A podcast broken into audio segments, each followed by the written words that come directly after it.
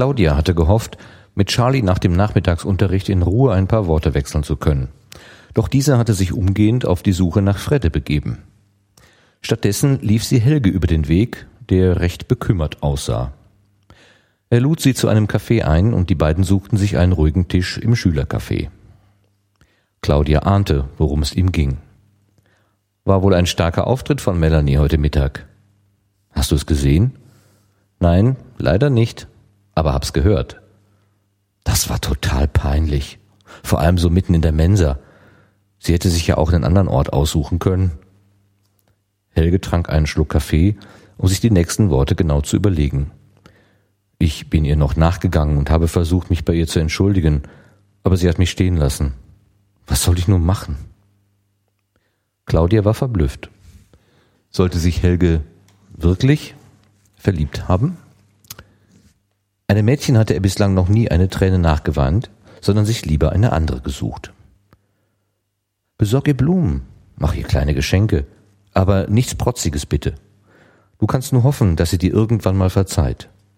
Wenn sie dich nicht anhören will, dann schreib ihr einen Brief, in dem du ihr klar machst, warum du das gemacht hast. Vor allem, dass du inzwischen eingesehen hast, was für eine Dummheit das war. Helge sagte eine Weile nichts. Claudia trank ihren Kaffee aus.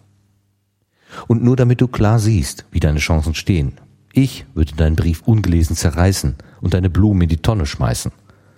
Aber vielleicht liebt dich Melanie doch noch etwas, auch wenn ich mir keinen Grund dafür vorstellen könnte. So, nun muss ich Max abholen. Danke für den Kaffee. Sie ließ einen vollkommen niedergeschlagenen Helge zurück. Ein wenig tat er ihr leid, vor allem nach dem, was sie am Tag vorher mitgehört hatte. Doch auch wenn Helge das Opfer einer Intrige werden sollte, er war für seine Handlungen selbst verantwortlich. Und das, was er Melanie angetan hatte, ging für sie weit über einen Streich hinaus. Wieder und wieder hatte sie sich das Gehirn zermartert, zu wem die Stimme und der Klingelton passen konnte. Doch schon jetzt wäre es ihr schwer gefallen, die Stimme zu beschreiben oder gar wiederzuerkennen. Somit konzentrierten sich ihre Überlegungen auf den markanten Klingelton. Den würde sie sicher wiedererkennen. Doch im Nachhinein zu sagen, bei wem sie den schon einmal gehört hatte, gelang ihr auch nicht. Genau genommen war es ja auch möglich, dass es lediglich ein Zufall war. Einzigartig war dieser Ton sicher nicht. Was konnte sie also tun? Mit Helge darüber, mit Helge darüber reden erschien ihr sinnlos. Entweder würde er ihr nicht glauben oder mit der Geschichte zu Markus laufen. Das wollte sie aber vermeiden. Helges Vater, der ja vermutlich mit dem Dicken gemeint war, wollte sie auch nicht direkt ansprechen. Auch er würde sie nicht ernst nehmen. Im Zweifelsfall würde nur Helge einen auf den Deckel bekommen. Der war aber sicher schon wesentlich effektiver durch Melanie bestraft worden. Blieb noch Charlie. Charlie würde ihr zuhören. Er würde sich vielleicht sogar einen Reim darauf machen können, was da lief. Aber den hatte sie einfach nicht zu fassen bekommen. Also musste sie sich noch einen Tag gedulden. Da sie an der Kindertagesstätte angekommen war, schob sie die Gedanken beiseite und suchte ihren Bruder aus dem großen Knäuel Kinder heraus. Max freute sich unbändig, dass seine geliebte Schwester ihn diesmal zum Turnen begleitete. Auch für Claudia war es eine schöne Abwechslung, auch wenn es ihren Zeitplan vollkommen durcheinander brachte. In einer ruhigen Minute konnte Claudia mit einer befreundeten Mutter eine Verabredung für den Mittwoch ausmachen. Max war bei den Müttern seiner Freunde als ausgesprochen pflegeleicht und lieb bekannt, was sich Claudia überhaupt nicht erklären konnte. Wenn sie ihrerseits von ihren Erfahrungen berichtete, ernte sie nur ungläubige Blicke.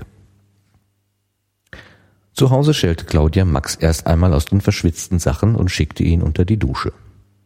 Seinen Protest konnte sie mit einem kleinen Spielzeugschiff kontern, so gingen unter der Dusche die Piraten auf Kaperfahrt. Erst beim Haarewaschen wurde er wieder laut. Aber da war Claudia gnadenlos. Das wusste auch Max. Nach dem Abtrocknen und Anziehen hat er sich aber auch beruhigt und Claudia ließ sich noch zu einer Runde seines Lieblingsspiels überreden. Bei einer Runde blieb es natürlich nicht. So kreisten die Würfel immer noch, als Frau Hubert die Wohnungstür öffnete. Claudia reichte ihre Spielfiguren an ihre Mutter weiter und setzte sich an ihre Hausaufgaben. Willi erwartete sie bereits in der Zocke. Er hatte vier Rechner hochgefahren und das Rennspiel gestartet. Um sich die Zeit zu vertreiben, hatte er auch schon einige Runden gegen computergesteuerte Gegner gefahren. He, heimliches Training, das ist ja unfair. Frede gab vor, entsetzt zu sein. Ach was, lass ihn doch, dann überrunden wir ihn wenigstens nicht, ließ sich Karen vernehmen.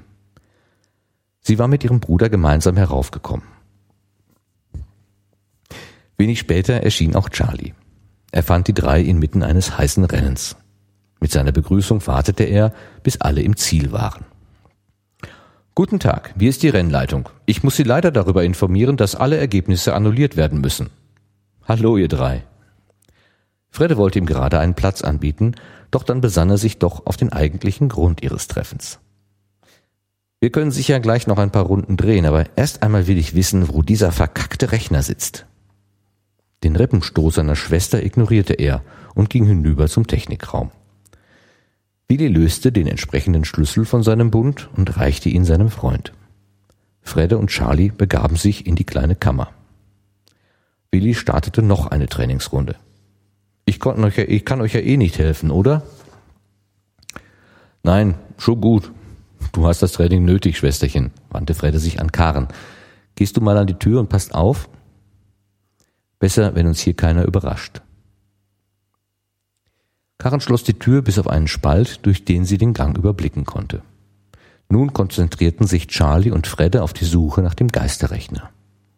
Im Technikraum stand ein Schrank, in dem einige Geräte fest verschraubt übereinander standen. Fredde erklärte Charlie kurz, welches Gerät welche Funktion hatte. Das hier ist die Firewall und der Router. Das ist sozusagen das Tor ins Internet. Das hier ist ein Modem, da kommt die Verbindung vom Provider an. Der zweite Anschluss ist mit der Firewall verbunden. Von der gehen noch zwei Verbindungen ab. Eine in den Lehrerbereich, da wird wohl noch ein Switch stehen, da wird wohl noch ein Switch ste da wird wohl noch ein Switch stehen, ähnlich wie dieser hier. Er deutete auf ein Gerät mit sehr vielen Anschlüssen. Nur ist dieser für die Zocke, auch Willis Anschluss endet hier. Fredde suchte an diesem Switch alle Anschlusspunkte ab und zog den Zettel zu Rate, auf dem er alle Ergebnisse seiner Untersuchungen vom Wochenende festgehalten hatte. So, Charlie. Wenn mich nicht alles täuscht, muss unser kleiner Störenfried hier auf dem Anschluss 18 sitzen. Zupf mal an dem Kabel. Das Kabel verschwand in einem Wust an Strippen im Schrank. Alleine wäre es vermutlich kaum möglich gewesen, das richtige Ende zu finden. Fredde verfolgte es mit Charlies Hilfe durch den gesamten Schrank bis hinauf zur abgehängten Decke. Charlie holte einen Stuhl aus der Zocke, von dem aus konnte Fredde eine Deckenplatte anheben und hindurchspähen. Schließlich verkündete er, da ist er ja. Da hatte sich jemand Mühe gegeben, ein gutes Versteck zu finden. Bei dem Rechner handelte es sich offensichtlich um ein älteres Notebook, das Fredde nun vorsichtig zu sich herzog. Als er ihn aufklappte, grinste ihn ein Log-on-Prompt an. Ganz offensichtlich ein Linux-System. Das war kein wirkliches Hindernis. Die Prozedur wäre dieselbe wie bei jedem anderen Betriebssystem. Diskette oder CD einlegen, Rechner durchstarten, von dem mitgebrachten Datenträger starten und das Programm zur Veränderung der lokalen Benutzerdaten ausführen. Nicht nur einmal hatte Fredde so Freunden geholfen, die ihre Passwörter vergessen hatten. Er pflegte zu sagen, wenn ich meine Hand an einen Rechner legen kann, dann komme ich auch rein. Das galt zumindest für alle gewöhnlich installierten Computer. Verschlüsselte Festplatten und andere Sicherheitshüten konnte er nicht nehmen. Aber das war ihm noch nicht untergekommen. Das Verfahren hatte aber zwei Nachteile. Zum einen erforderte es einen Neustart, zum anderen würden die Benutzerdaten verändert werden. Alternativ konnte er sich die notwendigen Dateien kopieren und dann zu Hause versuchen, die Daten zu knacken. Aber auch hier wurde ein Neustart erforderlich und wenn das Passwort auch nur etwas besser als mies war, konnte das Jahre dauern. Warum legst du die CD nicht ein und startest das Programm einfach so? Charlie verstand nicht so recht. Na, ich muss mich einloggen, um an die CD ranzukommen. Ich weiß aber das Passwort nicht, erklärte sein Freund. Wenn ich von der CD starte, dann kommt das Betriebssystem von der CD und ich brauche kein Login. Das Programm sucht dann die Passwortdatei und löscht einfach das Passwort des Administrators. Root heißt er bei Linux. Es könnte aber sein, dass jemand das merkt. Und es kann ebenso sein, dass eventuell einige Programme dann dort nicht mehr laufen, weil sich die Daten verändert haben. Aber was können wir sonst tun? Charlie wurde etwas nervös. Ganz einfach, grinste Fredde. Wir nehmen das Passwort hier auf dem Zettel. Jedenfalls hoffe ich mal, dass es eines ist. Als er das Notebook aufgeklappt hatte, war ihm ein kleiner Zettel entgegengeflattert. Auf diesem stand eine wilde Buchstabenkombination. Fredde tippte dieses als Passwort ein. Unglaublich, aber es ging. Schnell prüfte er, wann der letzte Log-on erfolgt war. Aber hier war wohl schon länger niemand mehr angemeldet gewesen. Nur noch ein grober Blick über die Datenstruktur und in die Netzwerkkonfiguration. Er legte fest, dass sich der Administrator, also Root, auch über das Netz anmelden konnte. Somit würde er alle weiteren Schritte aus dem Zockernetz herausmachen können. Er überlegte, ob er sich die Arbeit machen sollte, die Logdateien, die sämtliche Aktivitäten protokollierten, zu verändern. Aber nach einem kurzen Blick stellte er fest, dass ohnehin auf sämtliche Logs verzichtet wurde. Wohl um Festplattenplatz zu sparen, denn der war Mangelware. Demnach wäre vermutlich auch ein Neustart nicht wirklich dokumentiert worden. Lediglich die Angabe über die Betriebsdauer hätte noch Aufschluss geben können. Schnell verstaute er das Gerät wieder an Ort und Stelle, legte sogar den Zettel wieder zurück. Das war ja leichter, als ich dachte. Aber wie man sieht, nutzt das beste Passwort nichts, wenn man es aufschreibt und neben den Rechner legt. Wer ist denn auch nur so blöd? Na, uns kann es ja recht sein. Charlie war erleichtert, denn nun hatten sie eine Bestätigung für ihren Verdacht und er war zuversichtlich, dass Fredde nun eine Lösung finden würde. Fredde legte die abgenommene Deckenplatte wieder sorgfältig an Ort und Stelle zurück. Er machte sich sogar doch noch die Mühe, die Staubflusen, die dabei an der Platte hängen geblieben waren, zu entfernen. Er wollte sicher gehen, dass nichts auf ihren Besuch hindeutete.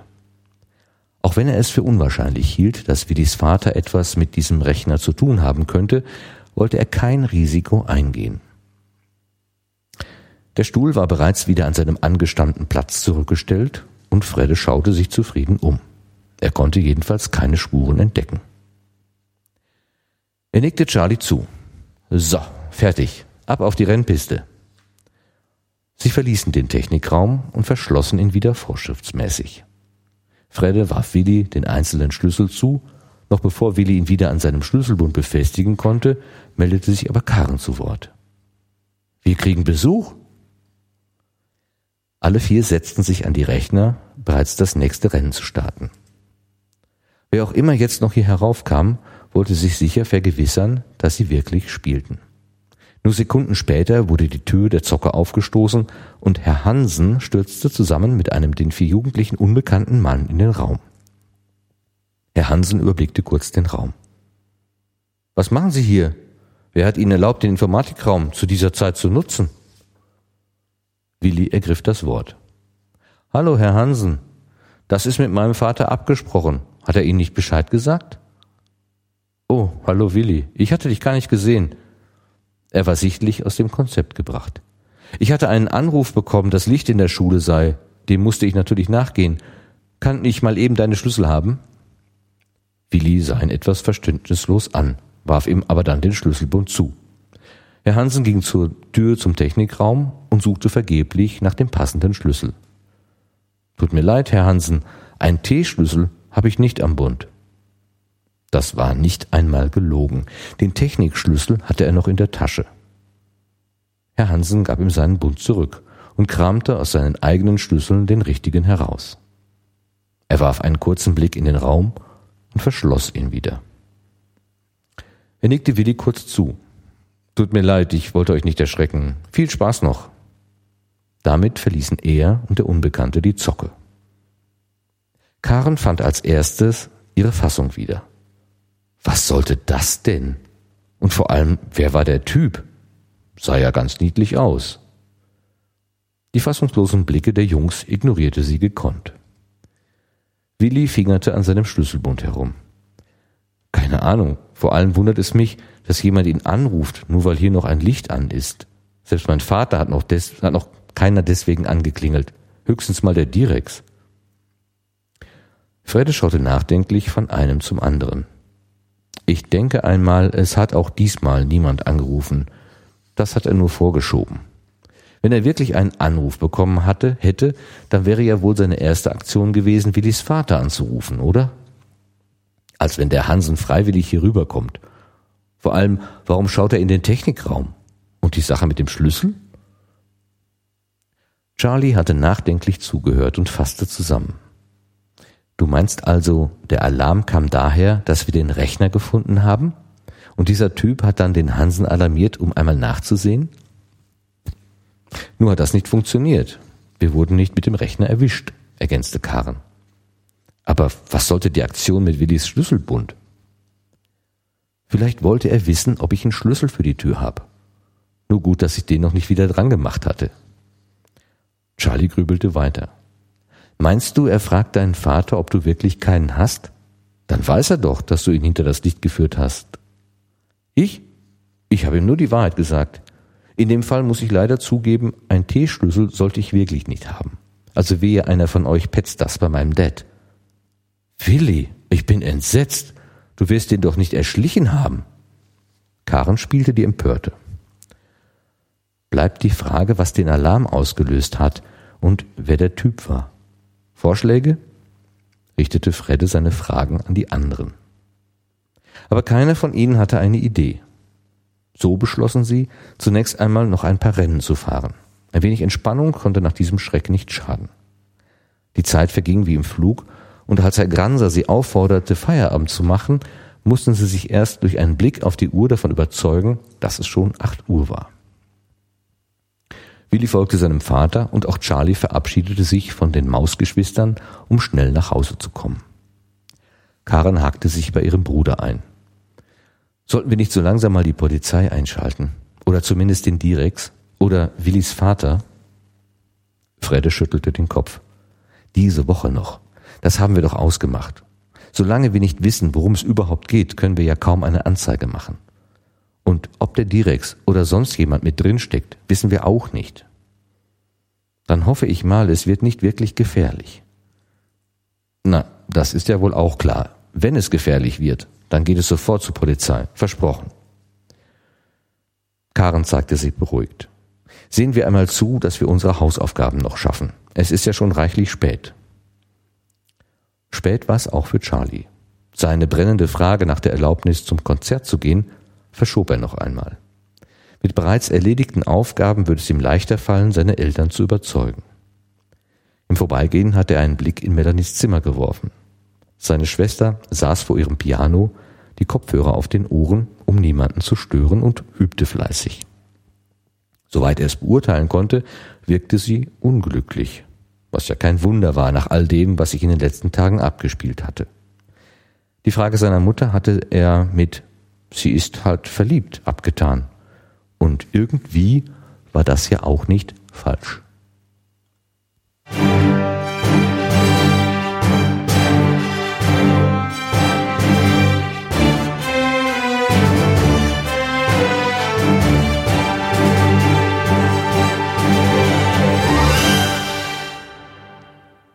Hallo, hallo.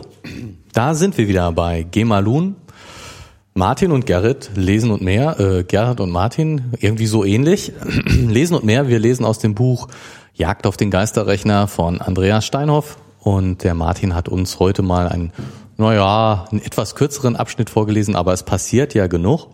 Und äh, ich habe mir sagen lassen, Martin, du hast eine Personenliste gemacht. hast du dir das sagen lassen? Von ja, wem? von dir. Damit wir jetzt nachvollziehen können, wer was ist. Und da habe ich auch gleich die Frage dazu. Huch. Wer ist der Herr Hansen? Das habe ich mich auch gefragt. Also in meiner Liste, die ich gemacht habe, ich habe, muss, muss gestehen, ich bin durch dieses äh, Werk durchgegangen und habe so äh, wie, wie, wie nennt man dieses Lesen, wenn man nicht wirklich jede Zeile liest, sondern querlesen. so drüber querlesen, genau. Und habe versucht dann die aufpoppenden Namen zu registrieren, aber ein Herr Hansen ist mir einfach nicht untergekommen.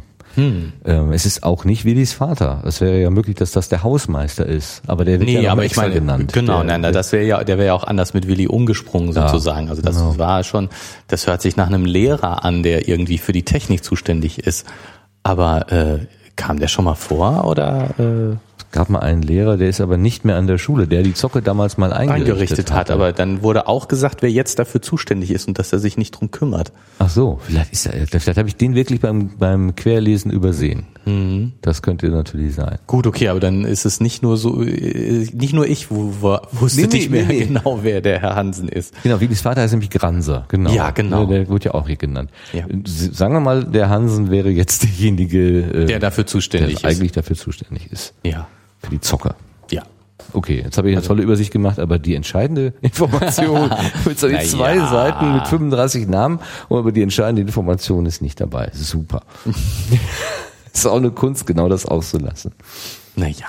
Jedenfalls ist das irgendjemand, der da befugt ist, nach dem Rechten zu sehen, äh, offenbar. Also, dass der da kommt und dass er diese Geschichte mit dem Licht erzählt, ist zwar ein bisschen, naja, geht so, aber Total unglaubwürdig. Vor allen Dingen, wenn er noch jemanden mitbringt. Also das ist ja, Ja. und den nicht vorstellt. Auch also das, ich meine, ne? das ist jetzt so ganz komisch. ganz komisch, wirklich ganz komisch.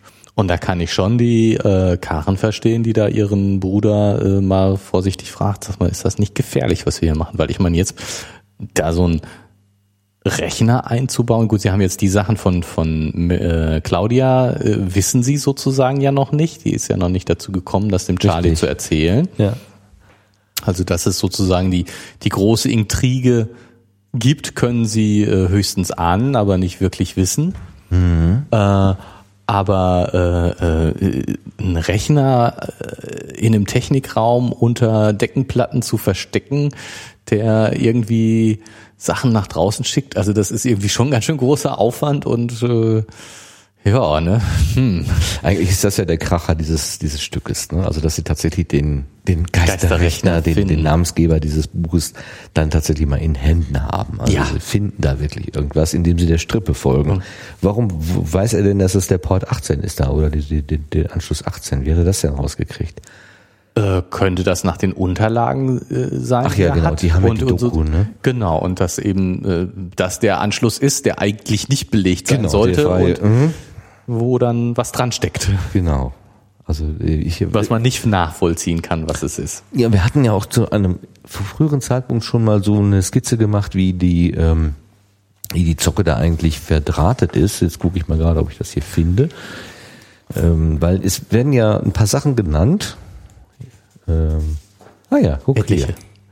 Hier werden ein paar Sachen genannt. Ich weiß nicht, ob wir die in der Skizze überhaupt schon alle drin haben. Äh, Du meinst hier so Firewall, äh, Genau. Router, Modem, Switch, Der, der, der Zung- Zungenbrecher-Switz. Switch. Switch. Ein bisschen schwierig aus, auszusprechen. Auszusprechen. Ah, mein Gott. Ähm, Fredde erklärte Charlie kurz, welches Gerät welche Funktion hatte. Wollen wir das mal durchgehen oder wollen Ja, wir uns ja, erstmal dem, dem Nee. Fund als solches widmen? Dass da ein Notebook älterer Generation unter der Deckenplatte ver, ver Nee, lass uns mal. Ja, das haben wir jetzt ja schon gemacht. ist ja nicht der, ja gut.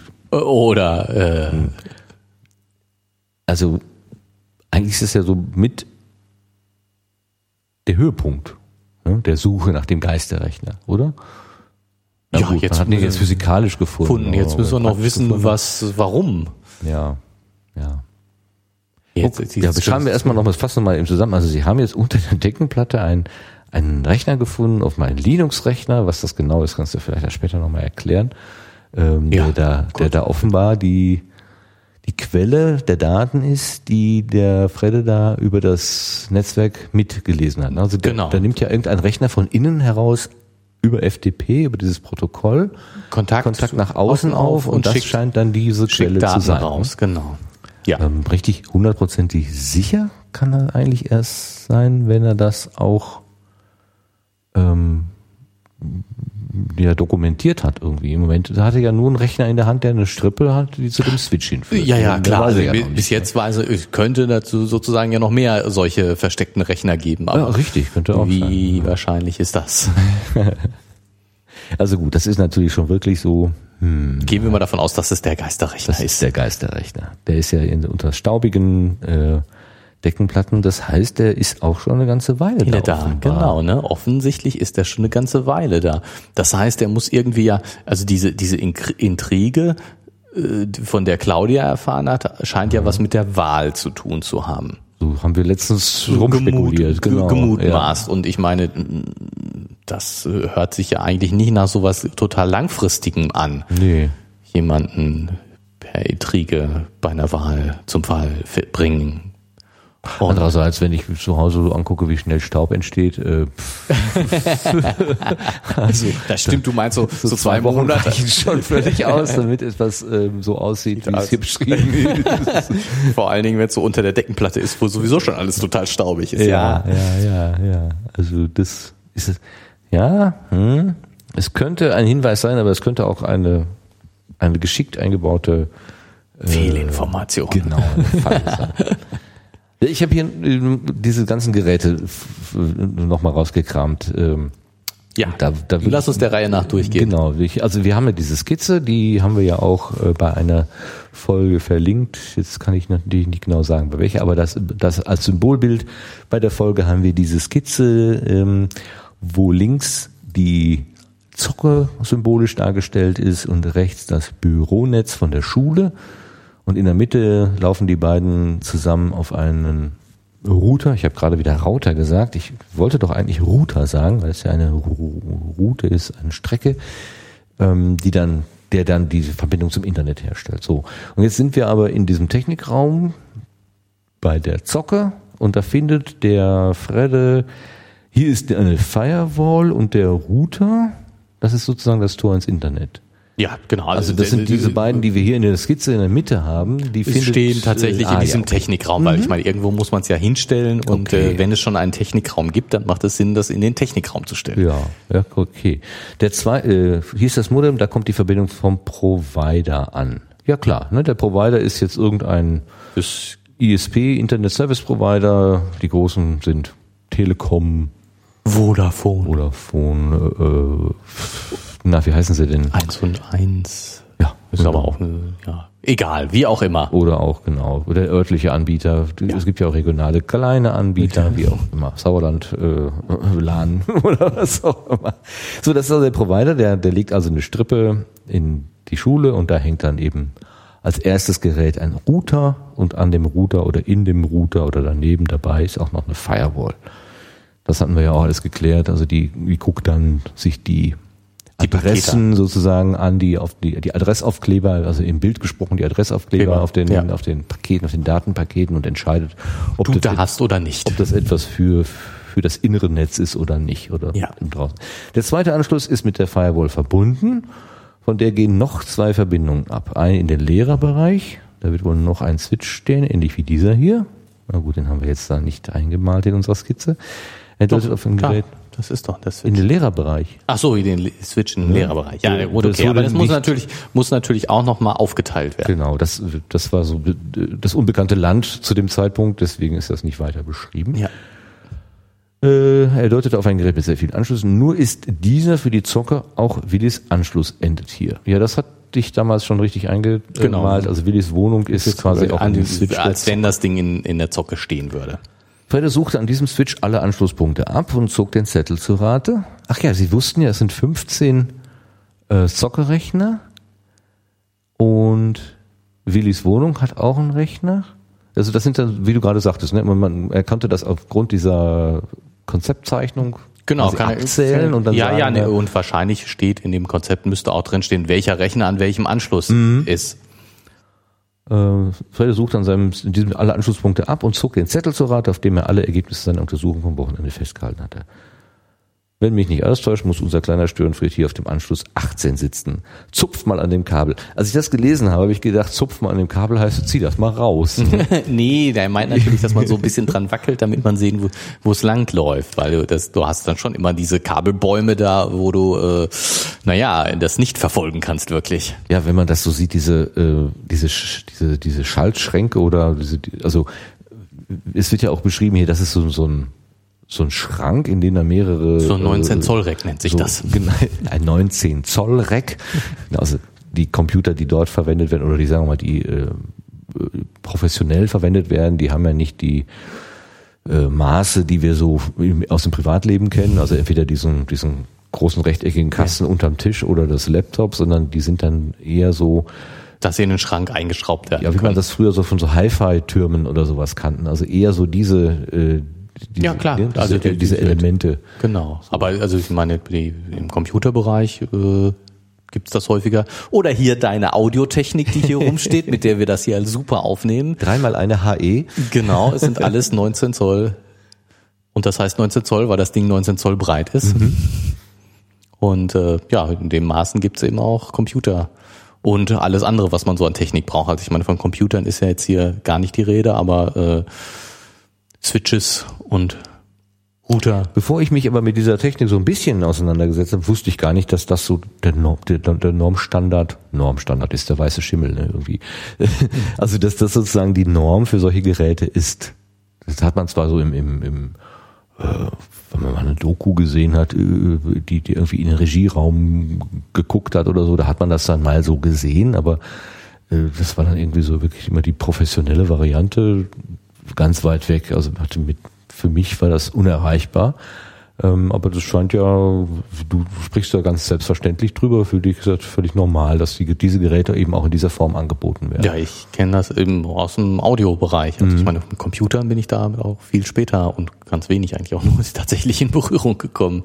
Was ist denn wohl der Vorteil von diesen 19 Zoll Geräten? Ja, dass sie fest verschraubt sind, dass es äh, äh, nichts durch die Gegend fliegt. Mhm. Und, und so wärmetechnisch, ich meine, Wärme ist ja immer ein Problem. Der, mein Desktop zu Hause, wenn das so eine große Kiste ist unterm, unterm äh, Schreibtisch, die ist ja im Wesentlichen leer. Da sind ja, ist ja viel, viel Luft drin und viele Schlitze, damit da eben auch viel Wind durchgeht. Der Lüfter brummt ja und rappelt.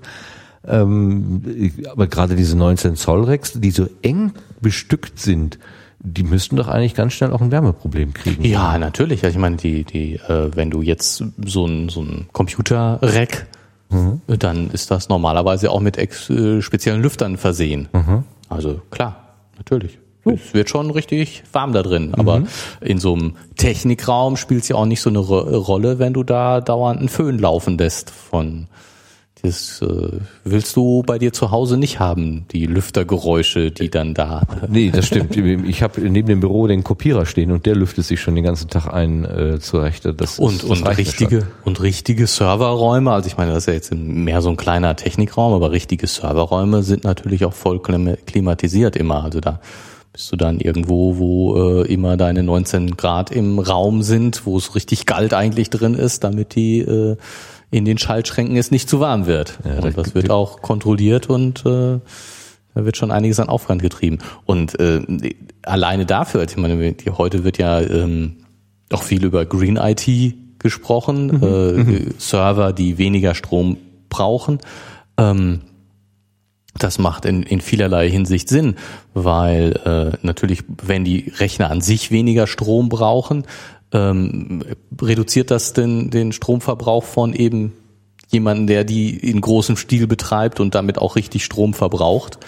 Äh, aber alles, was du an Strom den Rechnern zuführen musst, musst du als Wärme, Energie wieder abführen. Und wenn du mit jedem bisschen, was du, was die Rechner an Strom sparen, sparst du auch Kühlung. Also du hast immer einen doppelten Effekt, wenn du energieeffizientere Rechner einsetzt. Also das ist schon, kann man richtig was holen. Und da wird ja auch was geholt. Also ich meine, der wird ja, die Server werden heute nach, auch nach Energieverbrauch verkauft.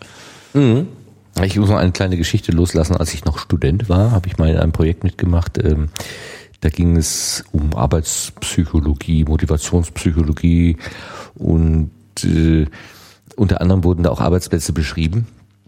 da sagten die Mitarbeiter in so, einem, in so einem Betrieb, äh, dass sie jetzt endlich hätten sie eine Klimaanlage bekommen. Und zwar nur, weil dort äh, Computer aufgebaut worden sind. Wir hatten jahrelang gesagt, dieser Arbeitsplatz ist einfach viel zu warm, hat sich aber nie einer drum geschert. Aber als dann da Rechner aufgestellt wurden und die dann mit der Hitze nicht zurechtkommen, da haben die dann äh, Klimaanlagen für die gesamte, für den gesamten Raum oder was eingeschaltet. Das fanden die Mitarbeiter irgendwie nicht so gut, dass auf ihre Beschwerde nicht gehört wurde, sondern nur der Bedarf des Rechners mehr oder weniger berücksichtigt wurde. Tja, Menschen sind äh, leidensfähig. Ja, also aber aus der Perspektive der Arbeits- und, äh, und Motivationspsychologie war das eher Fail. Kontraproduktiv, ja. Das war nicht so lustig für die. Okay, also wir haben die ganzen Geräte gerade durch. Ja, ne, haben wir alles. Ja, Modem haben wir quasi, äh, kommt hier in der Zeitung nicht vor und haben wir, glaube ich, vorher auch noch nicht so gesagt. Ja. Wo, wa- was kann das sein? Ein Modem? Modem ist ein Modem. Ähm, Modem heißt modulieren und demodulieren. Also jeweils vorne und, ne? boah, du kennst dich aus. Ich kenne mich aus, aber das, da hörst du auch schon auf. Ich kann wieder so tun, als ob. Ja. Schamloses Halbwissen verteilen. Genau, ich, ich wusste noch nicht, oder ich hatte es nicht mehr parat. Jetzt, wo du es sagst, fällt es mir wieder ein. Siehste? Modulieren, demodulieren, du hast recht.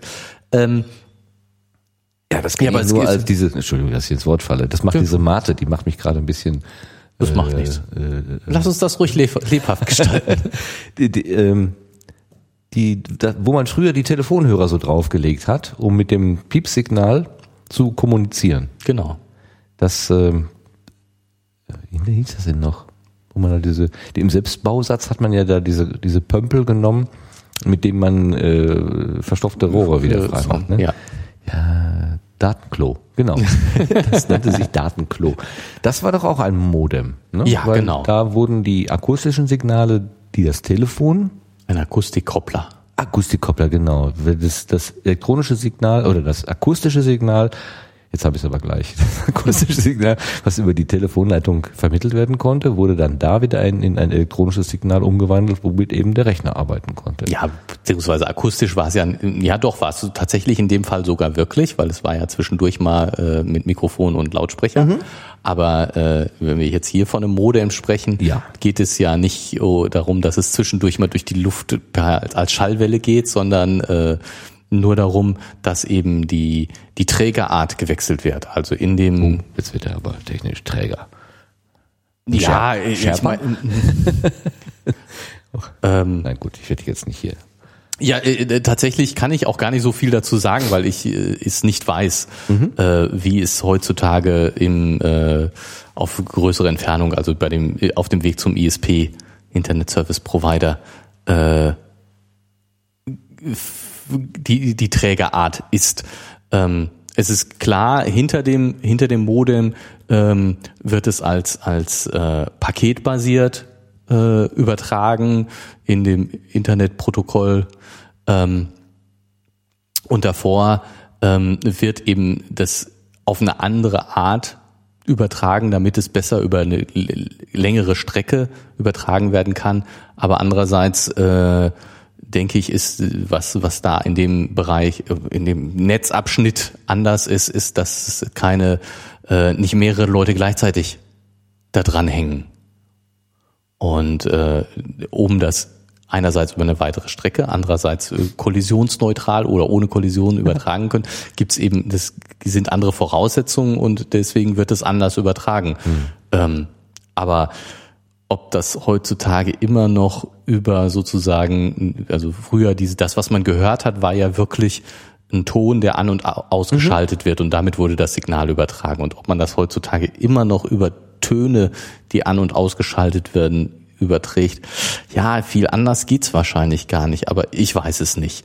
Ähm, es findet aber eine, eine Wandlung der Art der Signalübertragung in dem Modem statt. Das ist, weil es eben andere Anforderungen an den Signalweg gibt. Und das, ich So ein generelles Prinzip einfach. Genau, das ist, das ist, glaube ich, auch alles, was man da jetzt, man kann sich da bestimmt mit beschäftigen, gibt bestimmt auch noch spannende Details, aber für den End-User nicht so wichtig. Wichtig ist, man braucht das Modem, weil es andere Signale sind. Ich stelle mir gerade so die ganz alte äh, Telegrafenstation vor, wo jemand das äh, mit so einer Morsetaste zugange gewesen ist. Ja, da ist man ja hingegangen. Äh, wo kenne ich das so aus so Westernfilmen oder so oder irgendwelchen älteren äh, Darstellungen und hatte dann irgendwie so eine ganz ganz kurze Nachricht, quasi so eine SMS oder so eine Twitter-Nachricht, würden wir heute vielleicht sagen. Ähm, weil der ja die einzelnen Buchstaben da mit dem äh, Mausecode äh, verarbeiten musste. Und dann war ja im Prinzip diese Person oder diese, dieser Arbeitsplatz, könnte man ja sagen, das war ein Modem, weil er ja, Ja. die, die, den Schrifttext, den der Kunde da rangebracht hat, den hat er ja umgewandelt in einen ja, elektrischen Impuls, der über den Draht zu der Empfangsstation geschickt Genau, werden und konnte. eben auch auf der anderen die- Seite wurde es demoduliert äh, und dann wieder zu Papier, was dann auf so lustige Karten geklebt wurde und dann per Laufbursche irgendwie zugestellt wurde. Genau. Dann da war das der Mensch, dieser Arbeitsplatz war der Modulierer. Ja. Wo, wobei, ähm, also wenn man es jetzt, glaube ich, streng im Sinne von ähm, modulieren und demodulieren sieht, äh, wäre das eben die, die Umwandlung des, des Strichcodes, Punkt, Strich, Punkt, Strich, in die entsprechenden Töne oder eben Sch- Elektroschwingungen, die dann über das Kabel übertragen werden. Also. Und dann wieder zurück. Und das, das äh, Übersetzen des Strichcodes in Buchstaben ist ja dann schon wieder noch ein Schritt weiter. Es ist nicht mehr nur demodulieren, Ja. sondern äh, schon ein Dekodieren. Ja, also quasi noch so eine etwas höhere äh, Ebene. Also Ja. wenn man von so einem Schichtenmodell ausgehen würde, was ja auch in den Rechnern so da drin ist, Genau. wäre das eine nächsthöhere Schicht, Schicht, Aha. ja. der Verarbeitung. Genau. Ah, Und äh, der, der, also hier ist da bei dem Morsen kann man schon deutlich die die Übersetzung sehen zwischen an aus und düt also Ton und nicht Ton, wobei eben Ton das das modulierte Signal ist. Wird eben mit einer Trägerwelle moduliert. mit einer Trägerwelle. ja. Düt. Also das Düt trägt, Das Signal. also quasi der Ton trägt die Information da oder nicht da. Genau. Und wenn du nämlich Ah, einfach ja. nur Strom an- und ausschalten würdest, könntest du das viel schlechter über eine weite Strecke übertragen als das modulierte Signal. Das ist nämlich der Grund, warum man das so macht. Könnte ja auch einfach Strom und an- und ausschalten. Ja, ja. Aber das würde über weite Strecken leicht verloren gehen. Weil das, weil das ausfranst an den Enden. Und durch dieses Trägersignal habe ich auch den Referenzpunkt definiert. Den kann ich ja dann, den kann, da, kann ich sagen, ich schicke dir das mit der und der Frequenz Genau, äh, dann los und dann kann ich auch genau äh, schauen, was kommt auf dieser Frequenz an und das, also die Abweichung mit dieser, mit diesem, oh Gott, mit dieser, äh, dieser, mit diesem Frequenzbereich vergleichen und dann kann ich sagen, ah, okay, da ist ein Signal oder da ist kein. Kein Signal, genau. Und ich kann eben Störsignale, die irgendwie rein, die, die da reinspielen, äh, rausfiltern. Also alles, was eine andere Frequenz hat, gehört nicht zu meinem Signal dazu. Ich komme mir gerade vor, als würde ich äh, Elektrokommunikation verstehen. Naja. Fühlt sich komisch an, so als würde man auf dünnem Eis stehen. Gut, also da ist ein Modem und ein Router und eine Firewall. Ähm, zu Hause bei mir ist das alles in einer Kiste. Genau, das wollte ich nämlich auch sagen. Also ähm, der normale Privatanwender hat das alles in einer Kiste. Ähm, früher gab's noch diese, äh, dann hatte man einen ISDN-Anschluss und einen NTBA und einen äh, so, Splitter. Splitter, genau. Ja, den gibt's aber heute auch noch, glaube ich, den Splitter. Du ja Also ich dieses- glaube heute, äh, also Dieses Hochband?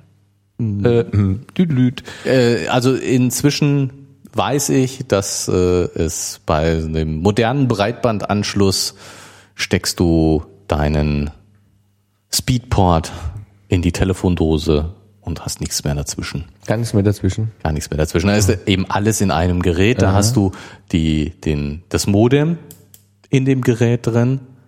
Ähm, ganz bestimmt gibt es sowas. Wäre ich mir jetzt ziemlich sicher, auch wenn ich es technisch nicht weiß. Aber es gibt sowas wie ein Modem immer noch. Ähm, du hast äh, den, den, äh, die Firewall da drin, auch wenn die sehr sparsam ist und äh, nicht mehr viel macht, weil du über das Network Address Translation sowieso hatten das ja, haben das ja schon mal drüber gesprochen, einigermaßen abgestirmt sind. Aber du äh, wirst da drin eine Firewall haben, die du, die du auch konfigurieren kannst, wenn du willst und äh, und du hast den den Router, der äh, sich um den, den interne Adressraum kümmert und äh, das, das Gatewaying nach draußen macht. Äh, du hast da drin ja sogar noch einen DHCP-Server, der, der die Adressen für den internen Bereich vergibt. Du hast normalerweise einen WLAN-Router noch da drin, das heißt, der das Ganze nicht nur über Kabel verbunden macht, sondern auch noch äh, über Funkstrecke, die, die verschiedene Geräte anschließen kann. Also, und das alles in einer Kiste, weil, ja, warum die, die, der normale Privatanwender das ja nicht alles zusammenstöpseln und getrennt betrachten will. Früher waren das aber deutlich äh, einzelne Komponenten, die man auch einzeln zu- und abschalten konnte, Konnte. und reinstöpseln und wieder rauszerren und so. Und heute ist das aber aus Komfortgründen. Oder auch, weil der ISP, der Internet Service Provider, gerne ein geschlossenes geschlossenen Endpunkt zur Verfügung stellen möchte, über den er dann möglichst auch noch die Herrschaft hat. Ja. Ja, das, genau. äh, das ist ja auch so ein Politikum und auch für Techniker auch ein Technikum. Also die, die Menschen, die gerne ihre Komponenten individuell bearbeiten, einstellen würden, die, die, denen sind ja gewisse Schranken, Schranken auch dann jetzt äh, auferlegt, wenn das so eine Komplettkiste ist. Und da kommt man ja nur noch in, in die Bereiche, die dann der Hersteller oder der Anbieter eben auch freigibt. Und gewisse Bereiche sagt er hier, da äh, do not enter. Gehen Sie da bitte nicht hin. Äh, das, das machen wir alles für Sie. Ja. Mir als ja, Feldwald- und Wiesen-User ist mir das ja auch ganz recht.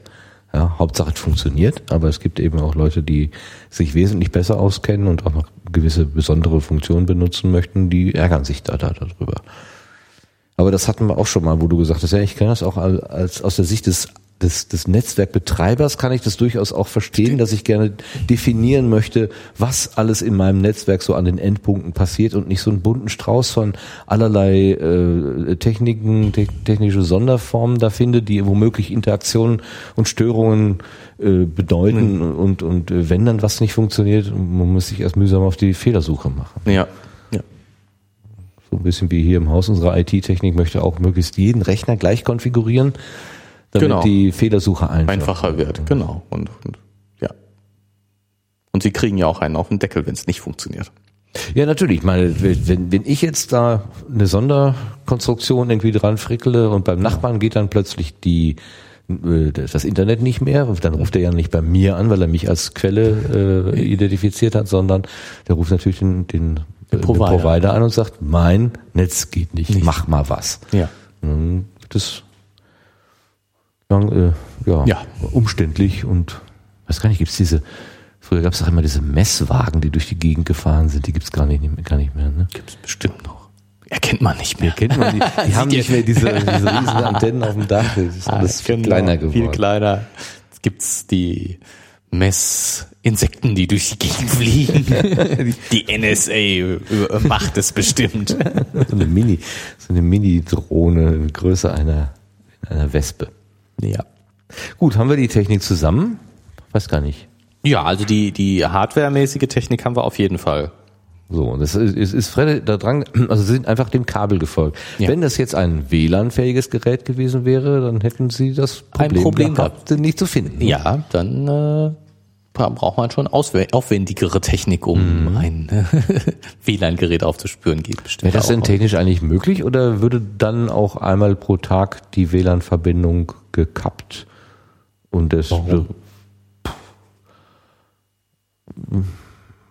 ja, weiß nicht. Äh, also der, der Wald- und Wiesenanschluss ist ja so, dass, aber das betrifft den Router, ne? also die Verbindung des Routers zum, zum ISP. Zum, zum, zum ja, zu die, seinem Hauptnetz sozusagen. Genau, der, der wird, war vermutlich einmal am Tag gekappt, äh, weil wir ja vom, gesagt haben, es gibt eine begrenzte Anzahl von Internetadressen und äh, wir sind immer froh, wenn wieder eine frei wird, die dann an einen anderen vergeben werden kann. Ja, Deswegen haben die kein Interesse daran. auf jeden daran, Fall lange ein Problem und ja, das bestimmt auch noch. Ja. Ja. Äh, das soll ja gelöst werden durch äh, das IPv6-System. Wobei ich letztens schon, das ist mir nur so an mir vorbeigeflogen, dass Leute gesagt haben, IPv6 ist tot. Das setzt sich nicht durch. Weißt du da irgendwas Näheres?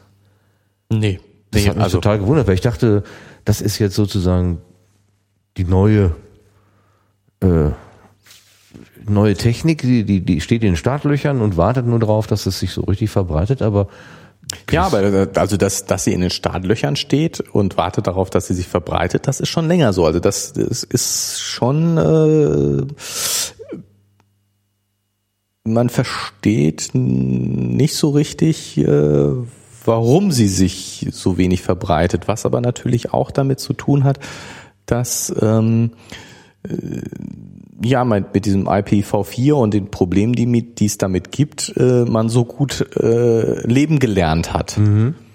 Also ähm, und und das ich glaube viele ähm, sich schwer tun, also viele, die jetzt so Technik anbieten, weil ich meine, die Endbenutzer ähm, die interessiert das nicht so sehr. Also den Nicht-Nerd. Den Nicht-Nerd, genau. Den, den Nicht-Nerd, den Nicht-Nerd, den, den äh, interessiert ja. es nicht so sehr.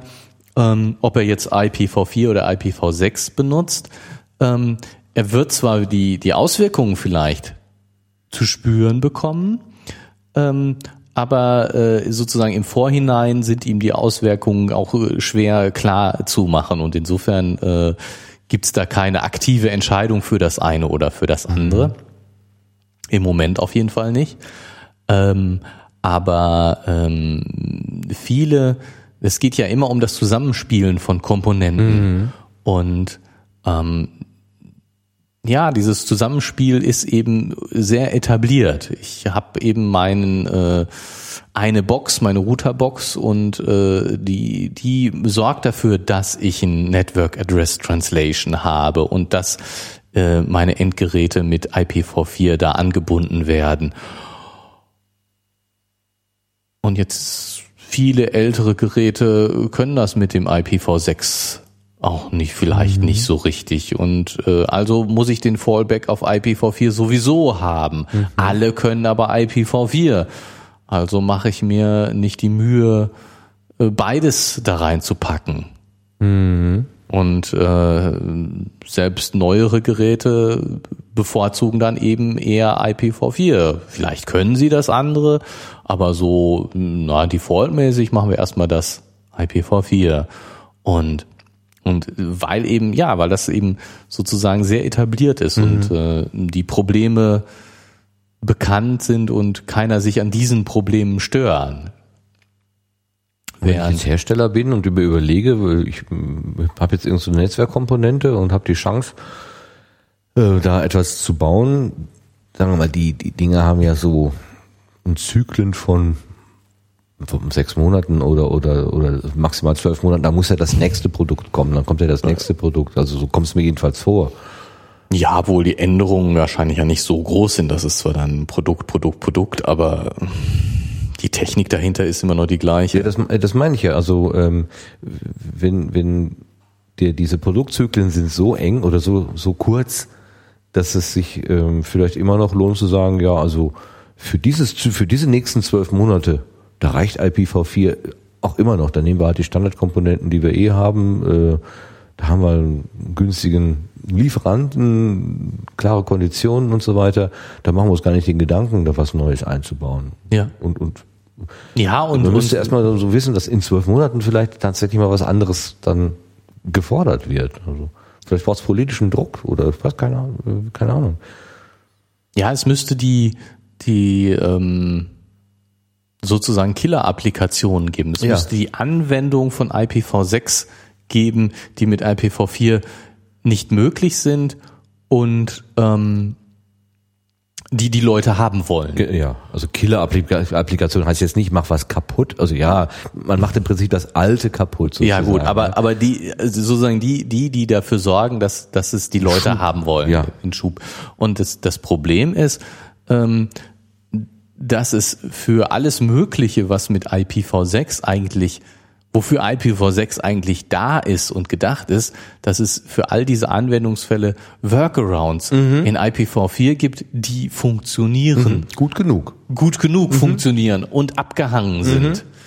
Also wenn ich das jetzt äh, sehe, ähm, äh, die ähm, IPv6, jedes Gerät hat die eigene Adresse weltweit eindeutig. Das heißt, ich kann meinen Drucker zu Hause wirklich von außen finden. Mhm. Ja, das kann ich aber dank des Druckerherstellers und dessen äh, äh, Service auch schon.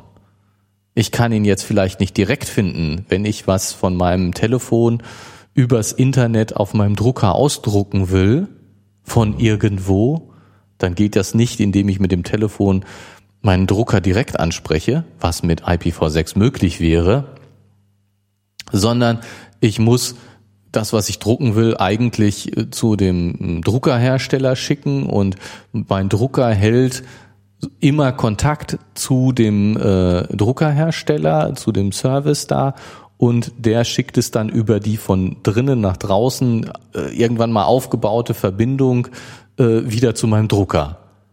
Aber was für mich übrig bleibt, Ich kann von meinem Telefon überall auf der Welt auf meinem Drucker ausdrucken. Aber du hast das potenzielle Sicherheitsrisiko, äh, dass der, dass stets eine Verbindung zu deinem Druckerhersteller aufgebaut. ist. Also irgendwie gibt es eine Zentrale, die nicht bei dir ist, die das aber sammelt. Ne? Ja, Verbindung. gut, okay. Jetzt habe ich also dadurch, ich, ich, ich, ich, alles, was ich ausdrucke, kann von meinem Druckerhersteller, über dessen Service ich Mhm. das mache, mitgelesen werden.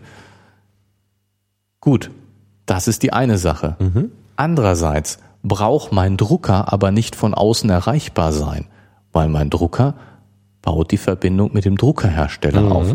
Und ich habe eine Sicherheitstechnik bei dem Druckerhersteller, die dafür sorgt, dass nicht jeder irgendwas auf meinem Drucker Mhm. ausdrucken kann. Wenn mein Drucker direkt von außen erreichbar ist, Mhm. kann jeder auf meinem Drucker ausdrucken. Dann müsstest du für die Sicherheit sorgen, Dann müsste was im Moment der, der, der Druckerhersteller Steller macht. Ah, ja. Und eben äh, der macht Aktualisierung. Ich Mhm. müsste meinen Drucker aktualisieren oder müsste es automatisch mal auf jeden Fall. Also äh, ich bin noch nicht so die, diese Abwägung äh, Mhm. fällt nicht so ganz eindeutig für IPv6 aus. ja. Oder für das, das, dass es eben das Direkte, das Bessere ist. Ich, ich will nicht sagen, dass das jetzt schlechter ist, äh, ganz bestimmt nicht. Aber der Punkt bleibt bestehen. Für all diese Sachen gibt es prima Workarounds, die funktionieren, die auch zum Beispiel kommerziell unterstützt werden. Ich meine, der Druckerhersteller hat ja auch möchte gern, dass über ihn gedruckt wird, damit er die Kontrolle darüber hat, damit er äh, weiß, was passiert. Warum will der Druckerhersteller eine Kontrolle über die Ausdrucker haben? Welche, welche, wieso, was? Zum Beispiel analysiert er die Ausdrucker? Also ich meine, diese Frage, äh, warum möchte ich nicht, äh, dass das über den Druckerhersteller ausgedruckt wird? Weil er da reingucken könnte. Dann nehmen wir mal sowas wie Steuererklärung. Das ist ja immer so. Ne? Ja, also, die muss man ja nicht unbedingt aus dem Internet ausdrucken. nee, aber sagen wir mal, also das ist mein normaler Drucker, auf dem drucke ich alles. Ja, da drucke ich irgendwie auch Ja, meine, gut, okay. Also meine Steuererklärung. Ja, Moment, Moment. Wir müssen ja, müssen ja von verschiedenen Dingen reden. Also, ähm, wenn ich an meinem Rechner zu Hause sitze Mhm. und in dem lokalen Netzwerk bin und da über meinen Netzwerkdrucker was ausdrucke, dann äh, müsste der Druckerhersteller schon ziemlich böswillig sein, wenn er die Daten nicht nur ausdruckt, sondern auch noch an den Server äh, im Internet schickt. Ja, ich bin Ich gerade über diese Analyse gestolpert, ich- weil du ich- sagtest, es, der hat ein Interesse daran, den, diesen Traffic irgendwie zu analysieren. Da frage ich mich ja, hm, welches Interesse kann das sein? Will der dazulernen? Äh, will der irgendwie Das wär noch das- den, den, den Tintenverbrauch prognostizieren und dir dann sagen, äh, wir, wir, wir, wir ermitteln hier, wie viel Tinte Nein, aber ich meine, brauchen und schicken also- ihnen automatisch die, die neuen erforderlichen Patronen zu oder Wo hast du deinen E-Mail-Account? bei einem deutschen Anbieter. Für umsonst. Nein, ich zahle dafür. Okay, dann bist du eine Ausnahme. Aber diese ganzen Freemail-Dinge, also E-Mail für umsonst, Ja. wo, wer bezahlt das? Der ist ja immer, wenn, also alle Angebote, ist Faustformel, wenn wir nicht mit Geld bezahlen, dann bezahlen wir mit unseren Daten. Genau. Ja. Und was, was, was heißt das? Das heißt, äh, einerseits, wenn ich mir die, die, die meine Mails abrufe übers Internet, äh, kriege ich Werbung präsentiert. Das ist eine Möglichkeit zu bezahlen. Das macht ja Präsent. Gmail, also Google Mail macht das ja ganz offen. Wir, wir, wir gucken nach Schlüsselworten, wenn da jetzt irgendwie Nee, nee, das ist ja noch mal, das ist ja noch was anderes. Paddelboot, dann kriegst Erstmal- du Paddelboot äh, Genau, äh, also erstmal, Sonderangebote erstmal du kriegst Werbung angezeigt. Mhm. Der nächste Schritt im Bezahlzirkus ist, deine Mails werden analysiert. Ach so, du meinst jetzt im ersten Schritt nur auf dem Formular, wo ich meine Mails lese oder oder gestalte, ist irgendwie rechts oder links Werbung, äh, Werbung. Okay. Hm? Zeitungswerbung, eben überhaupt nichts, Unabhängig von dem, was ich da genau, Genau. geschrieben habe. Ja, So. aber der nächste Punkt ist doch, deine Mails werden analysiert Mhm. und du kriegst gezielt Werbung gezeigt. Und bis hin zu, weißt du es bei Google, keine Ahnung, bei Google Mail, weißt du es, dass deine äh, äh, äh, die Erkenntnisse, die aus dem Analysieren deiner Mail-Inhalte gewonnen werden, äh, verkauft werden. Nicht nur äh, die Mail selber wird an, also die Werbung für Werbung selber anzeigen, sondern auch für äh, ganz andere Werbung, die jetzt direkt mit der mit der Mail äh, nichts zu tun hat. Ja, oder sowas wie Zielgruppenanalyse. Zielgruppenanalyse, also, genau. Wie viele äh, männliche Benutzer im Alter zwischen 40 und 50 haben das Wort Paddelboot äh, verwendet. Genau. Und meinst so. du, dass nicht diese gleiche Analyse, die auf deinen Mails stattfindet, auf, auch auf den Dokumenten, die du ausdruckst, stattfinden okay. kann? Okay, ja, kann ich ja verstehen. Genau. Und insofern sage ich, äh, es würde mich nicht wundern, wenn die Druckerhersteller, über die solche Services anbieten, sich die Dokumente, die da ausgedruckt werden, auch mal angucken. Mhm. Das würde mich absolut nicht wundern. Mhm. Und in, in, dem Sinne unterstelle ich Ihnen ein Interesse daran. Ja, okay. Hm? Sich die Sachen auch mal anzugucken. Also durchaus ein für Sie äh, kommerzielles, für Sie kommerzieller Nutzen. Also genau. Äh, nicht wie ich vorhin meinte, so mitlesen, um dazu zu lernen, um um die die äh, was weiß ich äh, manchmal gibt es ja Schwierigkeiten bei Sonderzeichen oder so, ja, dass man überhaupt mal guckt, was was kommt denn da überhaupt was wird für, überhaupt gedruckt? Was genau, welche welche verschiedenen Fonts oder oder Zeichensätze ja. oder so werden überhaupt so grundsätzlich mal oder welche werden zu 90 Prozent benutzt und welche gehören mhm. zu den Exoten, die brauchen wir vielleicht den nächsten Release, Release nicht gar nicht mehr zu unterstützen oder so. Die, ja. die 10 Prozent, die, die kommen damit nicht klar, das egal. ist uns ja egal, genau, ja? ja. Dass man irgendwie so da herangeht, so so ökonomisch. Oder eben zu sagen, hier, wir haben festgestellt auf Ihrem Rechner, äh, auf Ihrem Drucker, äh, die Patrone gelb äh, geht zur Neige, äh, wir schicken Ihnen mal automatisch, wenn Sie nichts dagegen haben, ja. äh, Nachschub oder so. Ne? Wäre ja auch eine Möglichkeit. Aber unabhängig davon dann nochmal zu sagen, okay, wir, wir nehmen diesen Datenbestand nochmal und, und geben den sozusagen der Werbewirtschaft äh, gegen Geld zur Analyse, Analyse oder sonst was. Mal, was passiert, mhm. genau. Also ich weiß es nicht, aber äh, ich kann mir das gut vorstellen mhm. und es wäre erstaunlich, wenn nicht. Mhm. Wenn die Daten nicht auch genutzt wird. Dann ist immer die Frage, wie weit taucht das jetzt ein? Ist das auf Personenebene? Ist es anonymisiert? Ist es pseudonymisiert? Anonymisiert, genau. Nein, ganz klar, äh, das, das muss noch nicht böse sein. Aber es ist schon ja, was da tatsächlich dann auch fehlt, ich glaube, das ist ja auch äh, was was das nächste ist, was kommen müsste, ist tatsächlich dann eine, eine, politische Regel dafür, was genau mit solchen Sachen passieren darf. Im Moment definiert das ja der Anbieter mehr oder weniger selber. Ja, kommen Sie mhm. zu uns, wir lesen nur jede zweite Zeile, äh, kommen Sie zu uns, wir lesen jede dritte Zeile und kommen Sie zu uns, wir lesen gar nicht oder ähm, das macht ja jeder mehr oder weniger so nach einem Gusto und ich als Kunde wäre jetzt tatsächlich aufgefordert, die ganzen Datenschutzbestimmungen und das Kleingedruckte, die AGBs und so weiter sorgfältig zu lesen, äh, was ich aber aus Faulheit, Gewohnheit natürlich nicht tue. Ja. Ich krieg genau. da einfach so gesehen, gelesen. Ja, alles klar, wird ja. schon gut sein. Genau, ja, tausend Leute werden sich nicht irren. So irgendwie. also, also, wie wäre das? Tausend Fliegen ist, ja. Ja, genau. da wäre natürlich wirklich schön, man hätte irgendwie sowas wie ein TÜV dass man sagt, also dieser Mindeststandard, der ist mal einfach, einfach einzuhalten und wenn dieser nicht erreicht, so, oder so, so, so äh, hier so ähm, Gewerbe auf, nee, wie heißt das, äh, Restaurant, ja, genau. Ne, also, dass man, dass da ab und zu mal einer durchgeht und guckt, haben die denn da irgendwie Mäusekot in der Küche liegen oder äh, ist da alles sauber? Ja. ja so, aber ich glaube, so weit sind wir noch nicht. Noch ist nicht, da dass so, ich wüsste. macht das jeder so nach seinem Gusto. Ja ja, das genau, da sind wir wieder an der Stelle. Das hat Vorteile für mich als als als Nutzer. Ich kann, wenn ich auf Dienstreise bin, äh, schon mal Sachen ausdrucken. Die liegen dann zu Hause für mich abholbereit. Ähm, hat aber den Nachteil, dass irgendjemand meine Daten möglicherweise mitliest. Ich kann meine Urlaubsbilder direkt auf den Drucker von meiner Oma schicken. Super. Vom FKK-Strand, da freut sich die Oma.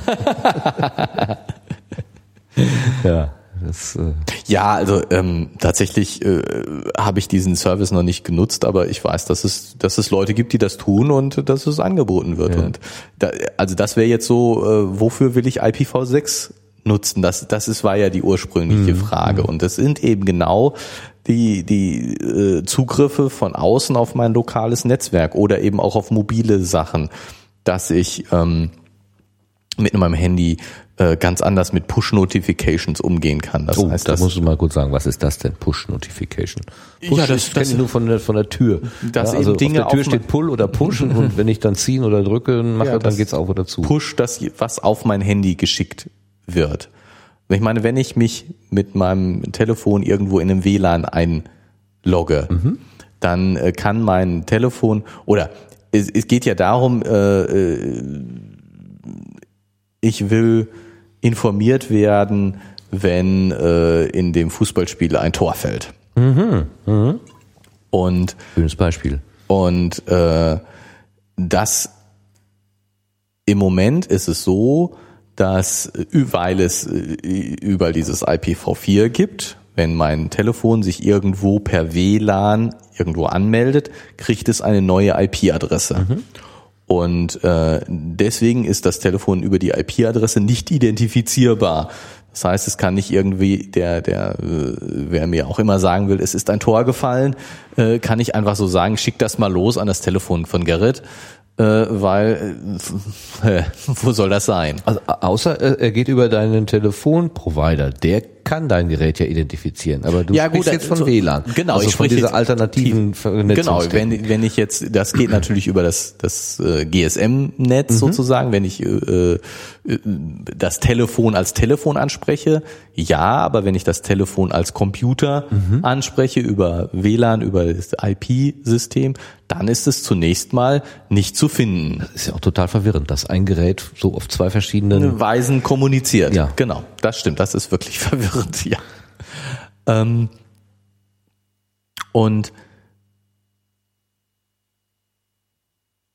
Also ich Also was dir eine Nachricht schicken, aber ich weiß gar nicht, wo dein Gerät jetzt, in in- welchem Netzwerk, unter welcher IP-Nummer das gerade überhaupt zu finden ist. ist. Ja. Und was ist die Lösung davon? Dass mein Telefon natürlich, äh, wenn ich mich irgendwo anmelde, erstmal äh, an den, den, den Sportprovider äh, sagt, hallo, ich bin wieder in dem Netz und du erreichst mich jetzt da und darunter.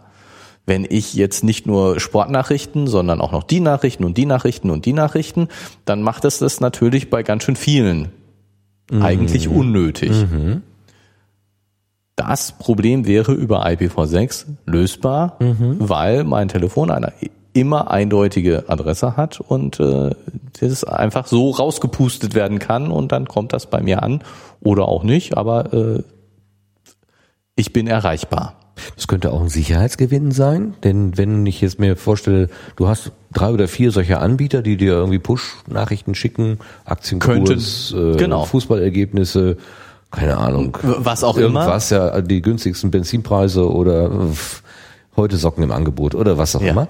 Ähm, Dann muss ich mich dauernd bei denen melden. ja, du, du, sag mal, du bist jetzt nur zu Hause auf der Arbeit und dann gehst du abends noch in eine Kneipe, wo oder bei McDonald's, wo so äh, freies Wa- äh, WLAN ist oder so.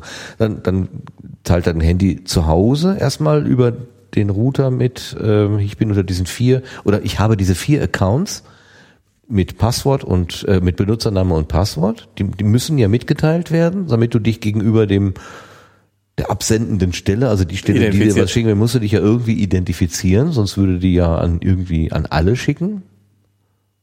Hm? Also du gibst deine Benutzername und, und Passwort Ja, von vier Stellen durch das eine WLAN-Netz, dann bist du auf der Arbeit und gibst das äh, durch das andere WLAN-Netz und bist dann irgendwo in einem Restaurant und gibst das auch durch das WLAN-Netz. Und du hast jetzt schon drei Stellen, an denen du deine Passworte so bekannt geben musst, weil die die ja weitergeben müssen irgendwie.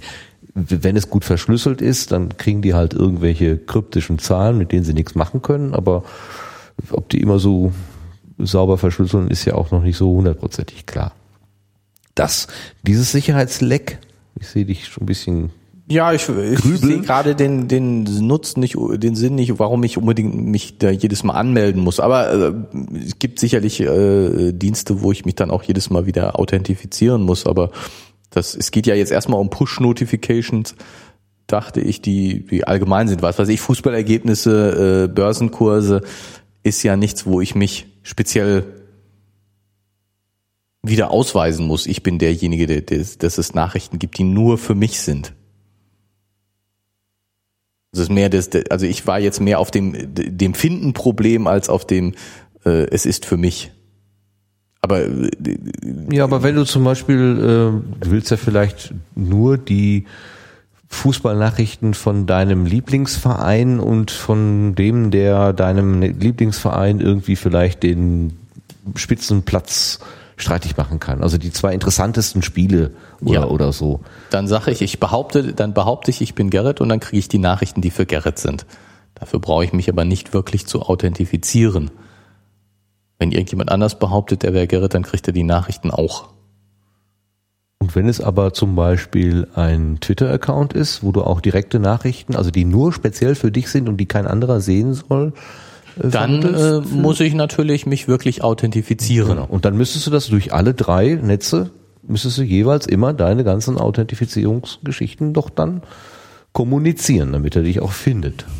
Das oh, nee, nicht, noch nicht mal unbedingt, weil ich könnte mich auch nur in dem Moment authentifizieren, wenn mir eine Nachricht geschickt werden soll. Aber dann, dann, dann ist ja die Idee des Push ja weg. Dann erwartest du ja eine Nachricht. Dann fragst du ja nach, ist was für mich angekommen? Nee, ja, das Push heißt doch, dass es das. Ja, aber das, dieses, dieses, also ich sage, äh, ich bin jetzt hier und hier zu finden. Mhm. Und dann sagt Twitter zu mir, ich habe eine Nachricht für dich. Und dann melde ich mich an. Okay. Nur so dieses, ich habe eine Nachricht für dich, heißt ja noch lange nicht, die Nachricht zu verschicken. Ja, ja. Also ich, also, aber es ist jetzt brauchen wir ja, brauchen wir gar nicht so so sehr zu vertiefen, weil ähm, das das Problem ist nicht die Authentifizierung, sondern das Wiederfinden.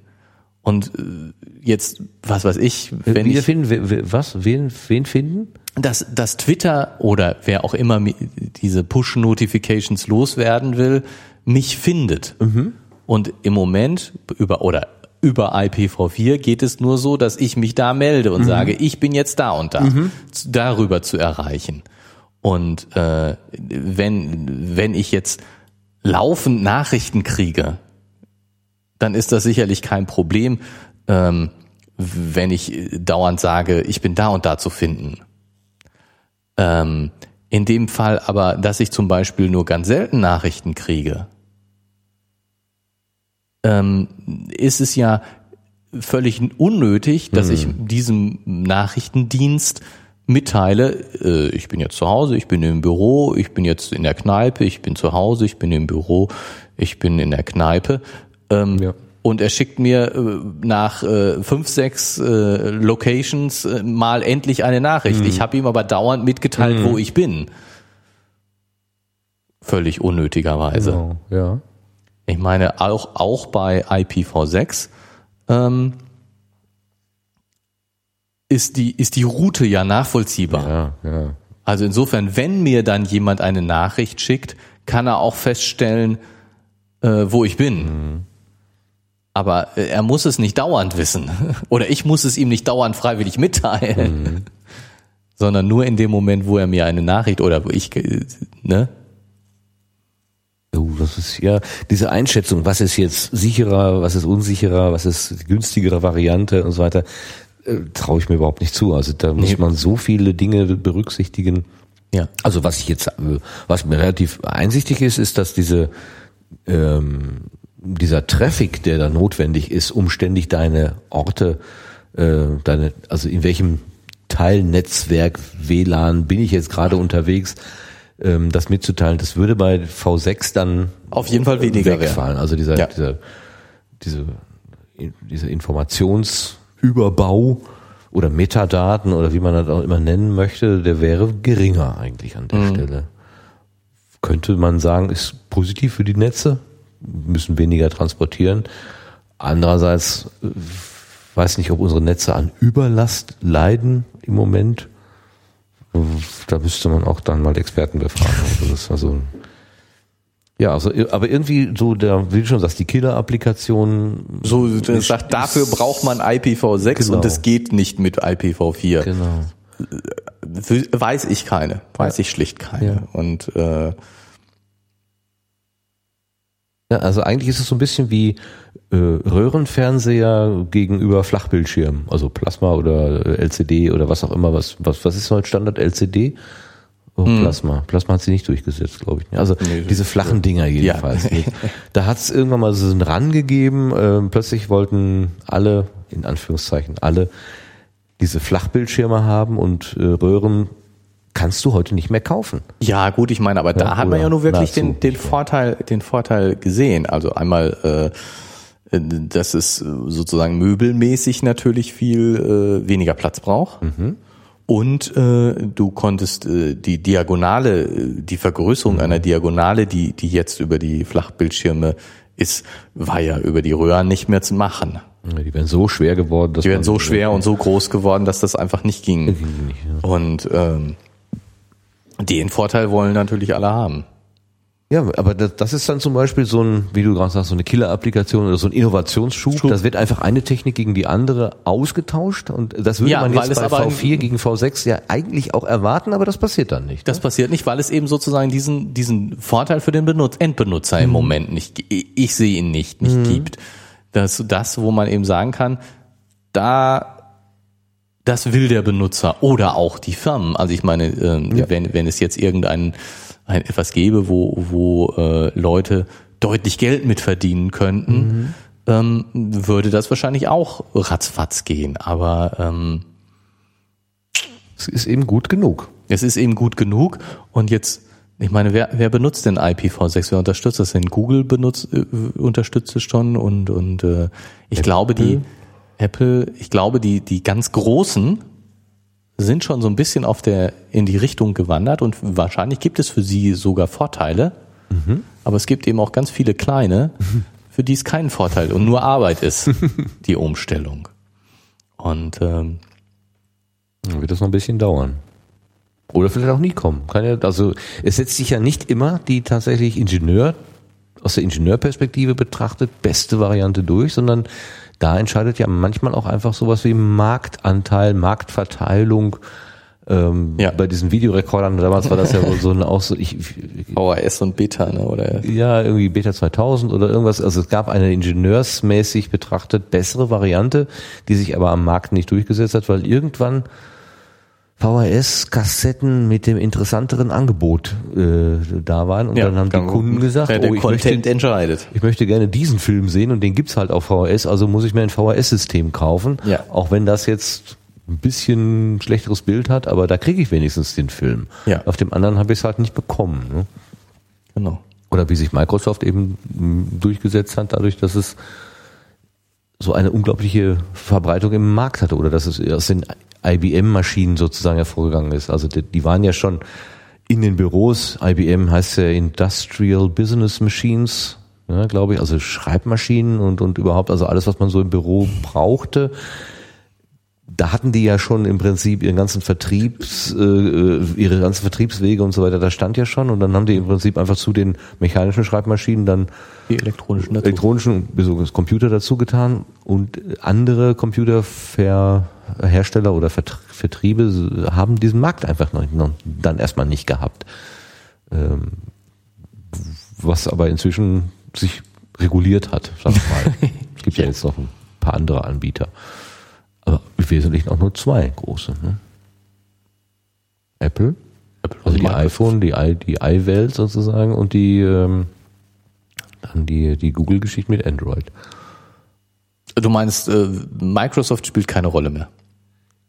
Also in der Tat, ich, äh, wenn man von Smartphones spricht, äh, der, der Smartphone-Markt, wenn du dir anschaust, welche Apps irgendwie für zum Beispiel, ich war ja jetzt auf der Republika, äh, große Internetkonferenz, 5000 Gäste, es gibt eine Konferenz-App von von Apple und es gibt eine Konferenz-App von Android. Es gibt keine von Microsoft.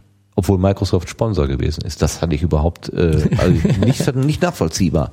Ja, dass die nicht alle Hebel in Bewegung gesetzt haben und irgend so eine, so eine Studententruppe da dran gesetzt haben und äh, da irgend so eine App zusammengedengelt haben, äh, ist mir nicht verständlich. Aber ja. Naja, aber also ich glaube, ich, ich, ich sehe da Microsoft noch nicht verloren. also auf dem Betriebssystemmarkt. Ich auch nicht. Ich bin ja, ich bin ja auch im Microsoft äh, Kunde. Ich bin ja Microsoft Kunde. Ich gestehe es an dieser Stelle jetzt zum wiederholten Male. Ich bin ja mit Microsoft Produkten unterwegs. ja, ich auch. Ja, ja, deswegen können wir ja über Apple auch so negativ reden. Genau. Apropos reden, worüber reden wir jetzt? Hast du noch was um, auf deinem Zettel? Ja, äh, dieses, äh, was der Fredde da so anspricht, letztendlich nicht macht, aber worüber mal kurz spekuliert wird, ist dieses Passwort zurücksetzen. Ja, der Linux-Rechner überhaupt. Li Linux-Rechner, Root-Account, Passwort zurücksetzen. Ja. Ähm, Hast du nicht eine Tasse, wo drauf steht, ich bin Root? Ich darf das. Äh, ich glaube, ich habe so eine Tasse, aber ich bin nicht mehr Root. Ich habe damit nichts mehr zu tun. Was heißt das? Erklär das mal den Hörern. Was ist denn, wenn ich Root bin? Ähm, das Gut. ist, also gehen wir mal, da wir ja selber Windows-Benutzer sind, gehen wir mal von einem normalen Windows-Benutzer aus. Root ist nichts anderes als der Administrator-Account auf einem Rechner. Also bei Windows-Rechnern hast du eigentlich immer einen Account, der Administrator-Account ist. Wenn du den Rechner einrichtest, dann gibst du, vergibst du ein Administrator-Passwort. Und äh, dieser Administrator-Account, dieser Administrator-Benutzer heißt auf Linux-Systemen, auf Unix-Systemen, Root wie Wurzel, weil der der Anfang von allem ist und das Root-Verzeichnis, das Basisverzeichnis, C Doppelpunkt würde man auf Windows, alten Windows-Systemen sagen, das ist das Root-Verzeichnis, ähm, weil das der, der, ja, die Wurzel, da geht alles los ist und das ist das ganze Geheimnis? Das ist das ganze Geheimnis von enttäuscht. Root. Und ich dachte, ähm, da würde jetzt noch irgendwie große, weiß nicht, große Show dahinter stecken. Nee, da steckt nee, nicht. Ich bin Admin. Ich bin Admin. Könnte auf deiner Tasse auch draufstehen, ich bin Admin, ich darf das. Ja, genau. Aber und klingt natürlich nerdiger, wenn da wenn steht, ich bin, ich bin slash root oder irgend sowas. Genau, und ich darf das.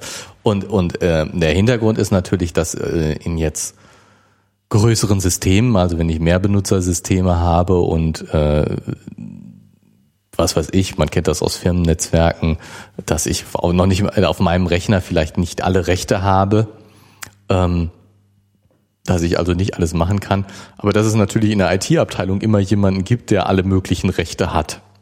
Und tatsächlich ist es so, wenn ich nicht nur auf einem Rechner oder in einem System, wenn ich in einem System Root-Rechte habe, Administratorrechte habe, dass ich dann wirklich alles machen kann oder könnte. Ja. Also ähm, ja, irgendeiner hat den Zentralschlüssel, ne? Irgendjemand hat den Zentralschlüssel und ähm, er könnte eben in jedes Büro gehen mhm. und jede jede Briefe, die da auf dem Schreibtisch liegen, durchwühlen. Mhm. Er darf es sozusagen aus ähm, Organisatorischen, Gründen. organisatorischen Gründen, nicht aus rechtlichen Gründen mhm. nicht oder sonst, aber er könnte es mhm. und dieses Ich bin Ruth, ich darf das, ist natürlich sozusagen so ein Spiel damit, dass gesagt hat, ich kann das, mhm. ich habe den Schlüssel dafür und dann darf ich das auch. also jetzt zum Beispiel, also ich finde mit den Briefen, das, das trifft ganz gut. Ich meine, wer, wer Root-Rechte auf einem Mail-Server hat, der kann jede E-Mail lesen. Mhm. Natürlich kann er das. Und äh, ja, das heißt noch lange nicht, dass er das tut und er sollte es nicht tun und er darf es sozusagen mhm. auch aus rechtlichen Gründen normalerweise nicht in Firmen, auf Firmenrechnern oder auch äh, Provider oder sonst was. Aber ähm, er kann es. Mhm. Ja, also ich meine, äh, das ist ja, also Datensicherheit besteht ja aus einer auf der einen Seite aus den aus den technischen Möglichkeiten oder den technischen Beschränkungen. Ja, etwas geht oder es geht nicht. Wenn ich dann der normale User bin, dann habe ich eingeschränkte Berechtigungen, die die ich kann dann nicht einfach in das Mailfach meiner, meiner Kollegin oder meines Kollegen reingucken. Das lässt mir das System, diese Freiheiten gibt mir das System nicht. Ähm, aber wenn ich, äh, wie du schon sagst, es braucht mindestens eine Person, manchmal ist es auch eine ganze Gruppe von, von Personen, ähm, die dann diese Möglichkeiten haben, weil sie Fehler beheben müssen, weil sie Systeme vergrößern müssen, weil sie was von dem einen System auf das andere umstellen, was ein äh, naja, Updates gut, einspielen oder was auch immer. Also weil sie das sozusagen für ihren für ihre tägliche Arbeit brauchen. Und den kann man dann nicht diese technischen Riegel vorschieben, den gibt man dann eben organisatorische Regeln vor. Naja, also ich meine, tatsächlich ist es auch häufig was, also wenn es jetzt um äh, sensible Bereiche gibt, äh, wird das natürlich auch noch wieder anders gehandhabt. Also ähm, es gibt schon Möglichkeiten, den Zugang zu beschränken. Auch so, dass Administratoren nicht alles können oder dürfen. Also es fängt, es fängt damit an, dass ähm, zum Beispiel Passwörter vergeben werden, die ähm, für solche Accounts, für so einen Root-Account, für einen Administrator-Account Passwörter vergeben werden, die zunächst mal niemandem bekannt sind, mhm. die dann in irgendeinem Safe eingeschlossen werden und nur im Bedarfsfalle da rausgeholt werden und eben wo das dann äh, protokolliert wird. Mhm. Wenn, also wir haben das ja hier jetzt auch schon den Fall, es wird ähm, offensichtlich äh, haben die ja mitgekriegt, der Herr Hansen und sein mhm. Kollege da, dass sie sich als Root eingeloggt haben. Ach, aber sie haben das Passwort benutzt, genau. Ja, das war ja, sie haben ja diesen Zettel gefunden. Gefunden und sie haben das Passwort, mhm. sie haben sich eingeloggt und ähm, auch wenn äh, es kein Logging auf dem System gab, kommen wir gleich nochmal zu, was ja, das ja. heißt, ja, ist es ja schon, scheinbar ist eine Meldung rausgeschickt worden. Ah. Irgendwie haben die das mitgekriegt, dass da ein Login stattgefunden So würde ich das jetzt mal vermuten. Ja, ja, klar. Und, also, klar. Hm. Äh, und äh, so, das ist natürlich schon äh, so, dass man sagt, es ist nicht nur so, der darf sich nicht einloggen, er kann es aber. Nein, es ist auch so, er kann es nicht beziehungsweise er, es wird wirklich nachgehalten, ob er sich eingeloggt hat ja. und die Mails gelesen hat, der Administrator und nicht. Also dass, dass da größere äh, Schutzmechanismen möglich sind. Ähm, aber das ist natürlich ein großer organisatorischer Aufwand, wenn ich jetzt sagen will, ich schließe das Passwort, mit dem man sich einloggen kann, an. Der muss also, wenn er sich da einloggen will, erstmal bei jemand anders fragen, ob er das machen kann. Dann muss der Safe geöffnet werden, das Passwort da rausgeholt mhm. werden. Es wird protokolliert, dass das Passwort rausgeholt wird. Es wird protokolliert, dass er sich eingeloggt hat. Nachdem er sich einmal eingeloggt hat, seine Arbeiten, die er möglicherweise machen muss, gemacht hat, wird das Passwort sofort wieder geändert, damit mhm. er das auf jeden mhm. Fall nur einmal machen kann. Und das wird dann wieder geheim gehalten, das Passwort, das neue geänderte Passwort wird irgendwie äh, mhm, mhm, mhm, abgelegt, so dass es erstmal keiner sieht und äh, muss also dann der Brief, der versiegelte Brief geöffnet werden, damit er das sich das nächste Mal wieder einloggen kann. Mhm. Oder man kann natürlich auch wichtige Daten mehrfach verschlüsseln, so dass äh, äh, derjenige, der Root-Zugriffrechte hat, der auf die Festplatten zugreifen kann, die Daten trotzdem nicht lesen kann. Mhm und dass jemand, der, der den Schlüssel hat, um die, um die Daten zu entschlüsseln, um sie lesen zu können, um die E-Mails lesen zu können,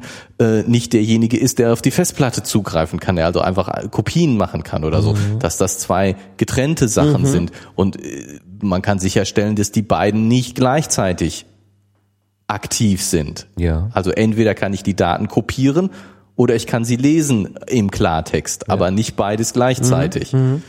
Also das ist schon durchaus möglich, dass man da Sicherheitsmechanismen schafft. Also es ist ja eine Forderung zum Beispiel, dass eben diese E-Mail-Provider ähm, äh, sicherstellen äh, sollen, dass die E-Mails auf ihren Servern verschlüsselt gespeichert werden. Ja. Was sie im Moment wahrscheinlich nicht sind. Man kann davon ausgehen, dass das nicht der Fall ist bei den Standard-E-Mail-Providern. Aber es ist eine Forderung, dass E-Mails verschlüsselt gespeichert werden. Mhm. Genau um es schwerer zu machen, einfach so mal drauf zu gucken. Mhm. Und äh, ja, also insofern ist es jetzt nicht so einfach, nur weil ich das Root-Passwort habe, kann ich alles. Das hängt natürlich immer noch von dem System ab, mit dem ich es da zu tun habe. Also du willst sagen, was ich gerade so skizziert habe, es gibt äh, technische Grenzen, es gibt organisatorische Grenzen, ähm, es gibt auch sehr kreative technische Grenzen. Also, genau, man kann halt nur äh, sagen, ja, ich bin Admin, ich, mir stehen jetzt hier alle Alles Türen offen. offen. Das kann man auch nochmal äh, sozusagen in Bereiche äh, zergliedern und sagen, du darfst jetzt was weiß ich, äh, Daten kopieren, aber du weißt gar nicht, welche Daten es sind und der andere darf die dann vielleicht im Klartext darstellen, aber der darf sonst nichts damit machen ähm, oder so, wie, wie du es gerade eben versucht hast äh, zu, zu zergliedern nochmal. Also Ja, genau. kann man auch sehr kreativ mit diesen technischen Grenzen Umgehen. Und Ja, bis gute hin- Leute, bis- äh, gute Firmen machen das halt auch. Genau, bis hin dahin, dass ähm, jetzt, um bei dem E-Mail-Beispiel zu bleiben, dass ähm, die die E-Mails tatsächlich mit meinem Account verschlüsselt sind. Das heißt, nur wenn ich mich anmelde, kann ich meine E-Mails lesen. Und wirklich kein anderer. Nur ich mit meinem Passwort kann meine E-Mails lesen, weil hinter meinem Passwort ein Schlüssel steckt, äh, der nur wieder mit meinem Passwort entschlüsselt werden kann und so. Also das ist schon durchaus möglich. Es ist, wird natürlich aufwendiger und es äh, äh, geht natürlich dann ganz schnell dahin, dass ich, ähm, wenn ich mein Passwort verliere, die Daten dann auch wirklich weg sind. Also was, was der, wir kommen wieder zurück zu dem Passwort zurücksetzen, was der Fredde da ja überlegt ist, ähm, ich schieb eine CD rein, also den Vorgang, den er da überlegt. Lass uns den mal, weil der ist unabhängig von Linux oder sonst trifft auf alle möglichen Systeme zu. Was tue ich, wenn ich einen Rechner habe und alle meine Passwörter vergessen habe, oder das Administrator-Passwort vergessen habe, ähm, mich gerne als Administrator anmelden würde, um was auch immer zu machen, aber das Administrator-Passwort nicht weiß. Ähm, naja, tatsächlich ist es ja so, ich habe da einen Rechner, der besteht aus Recheneinheit und Festplatte und Speicher. Und wenn ich den Rechner normalerweise starte, dann wird das Betriebssystem, das Grundprogramm von der Festplatte gelesen und der, die Betriebseinheit, die CPU, führt das aus. Aber das muss ich ja nicht so machen. Ich kann das, was die CPU ausführt, auch von wo ganz anders lesen. Und was er jetzt hier ja vorschlägt, ich, ich schiebe eine CD rein und starte den Rechner von der CD. Das heißt, ich lese das, was die CPU ausführen soll, als zunächst mal als Basisprogramm von der CD und nicht von der Festplatte. Dann ist aber mein Administrator-Account auch derjenige, der auf der CD hinterlegt ist und nicht der, der auf der Festplatte ist. Da ich die CD reingeschoben habe, weiß ich den, kann mich dann als Administrator auf diesem System anmelden. Von diesem System kann ich aber wieder auf die Festplatte zugreifen. Aha. Warum nicht? Ich habe hier ein System, so wie ich von dem Betriebssystem, was auf der Festplatte ist, auf eine CD zugreifen kann, die ich reinstecke und schiebe. Reinschiebe, kann ich, und dann kann ich mir einen Film angucken, kann ich auch von dem Betriebssystem, was ich von der CD gestartet habe, auf die Festplatte zugreifen. Also nochmal für, für zum Mitkommen. Ich habe einen, einen Rechner, da ist ein Administrator-Konto drauf, das nennen wir mal Administrator-Rechner. Da ist ein Konto Martin drauf und ein Konto Gerrit drauf. Ja, aber wir brauchen nur das Administrator. Lass die beiden anderen weg. Macht's nur unnötig kompliziert. Und dann schiebe ich eine CD rein und mache mir auf mit diesem Betriebssystem, was die CD oder USB-Stick oder wo immer Ja. aus, wo, aus dem Netz geholt oder äh, Quelle ist wurscht, äh, aber eben nicht Festplatte, starte ich das System und habe einen Administrator CD. Genau. Und dann habe ich jetzt erstmal Und das, das Betriebssystem, was auf, oder die, die, da, sagen wir mal, die, die Dateiablage oder Datenablage auf der Festplatte ist nicht geschützt dagegen, dass ich mit einem fremden System darauf zugreifen kann. Nein, normalerweise nicht. Wow. Das ist wirklich der Unterschied. Also du, du, du hast ein, ähm, wenn du, wenn du einen USB-Stick in deinen Rechner steckst, Ja. hast du da plötzlich ein Laufwerk F. Keine Ahnung. Ja. Wird einfach eingebunden und dir als Laufwerk angezeigt. Wenn auf diesem USB-Stick ein Betriebssystem ist, was ja sein könnte, Ja. Dann kannst du das jetzt da lesen und ja, aber es wird nicht ausgeführt. Es, es ist einfach nur auf diesem USB-Stick und du kannst es dir angucken. Und es ist es macht genauso funktioniert es umgekehrt. Wenn dein Betriebssystem von einem USB-Stick geladen wird, mhm. dann wird die normale Festplatte eingebunden, wie sonst der USB-Stick eingebunden wird. Und du kannst von dem von der Festplatte lesen und auf die schreiben, wie du normalerweise von einem USB-Stick lesen und schreiben kannst.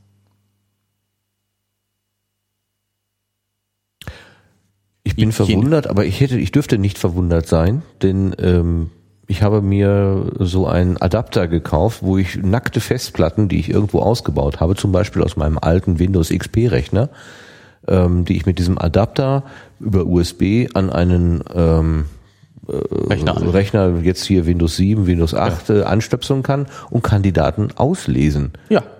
Das ist ja was, genau das, was du beschreibst, ob ich das jetzt innerhalb des Systems mache oder ich baue das aus und flansche das genau. woanders ran, ist ja letztendlich der gleiche äh, Keks.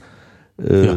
Ich dürfte gar nicht verwundert sein, aber so wie du es gerade darstellst, habe ich gedacht, hä, das muss doch irgendwie geschützt sein. Aber nein, das nee, ist das, das ist, nicht, nicht geschützt. Das ist ähm, je nach Betriebssystem und wie das jetzt ist, mehr oder weniger aufwendig, diese Festplatte, die da jetzt in dem Rechner ist, dem Betriebssystem, was man über CD oder USB gestartet hat, bekannt zu machen. Also mhm. auf einem Linux-System, gerade älterer Bauart, da musst du dann das mounten und äh, erstmal finden und äh, nicht so ganz einfach, muss man schon sich ein bisschen auskennen, um das hinzukriegen.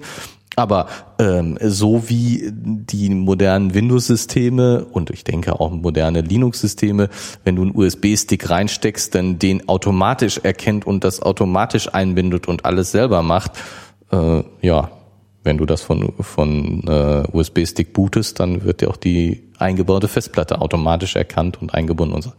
Es würde nur nicht gehen, wenn das Ursprungsbetriebssystem dafür gesorgt hätte, dass die Festplatte schon mal äh, verschlüsselt ist. Genau. Inhalt. Und Dann das ist es nicht gehen. Ne? Genau. Und das ist nämlich auch das, was der Fredde sagt. Ähm, das Ganze funktioniert nicht, wenn die Festplatte an sich verschlüsselt ist. Ach, das hat er gesagt, habe ich gar nicht Ja. Gesehen. Mensch, Fredde, was bist du ein kluger Kopf? Ja. Ähm, und das ist zum Beispiel bei, bei Firmenrechnern jetzt nicht so unüblich. Ja. Das, das ist dann gar nicht auf Betriebssystemebene, sondern noch einen drunter. Es gibt ja immer noch dieses BIOS. Ja. Dass auf der Ebene schon, auf, auf Festplattenebene, die Festplatte verschlüsselt wird. Mhm. Und dass du den Festplatteninhalt nur mit dem richtigen Passwort lesen kannst. Mhm. Das heißt, in dem Moment, wo du dich anmeldest, wird nicht nur sozusagen dein Betriebssystem freigeschaltet, sondern auch die Festplatte erst richtig freigeschaltet. Mhm. Und äh, dann kannst du natürlich, dann kannst du die Festplatte ausbauen, äh, sonst was machen. Du kannst auch die Daten von der Festplatte runterlesen. Du kannst nur nichts damit anfangen, weil du sie nicht entschlüsseln kannst. Und wenn man sensiblere Rechner hat, dann ist das äh, inzwischen nicht mehr unüblich, das mhm. zu machen. Ich meine, da das Buch ist ja nicht mehr ganz das Neueste. Ähm, ja, wie gesagt, in Firmen ist das, soweit ich weiß, normal, dass da die Festplatten verschlüsselt sind in Rechnern.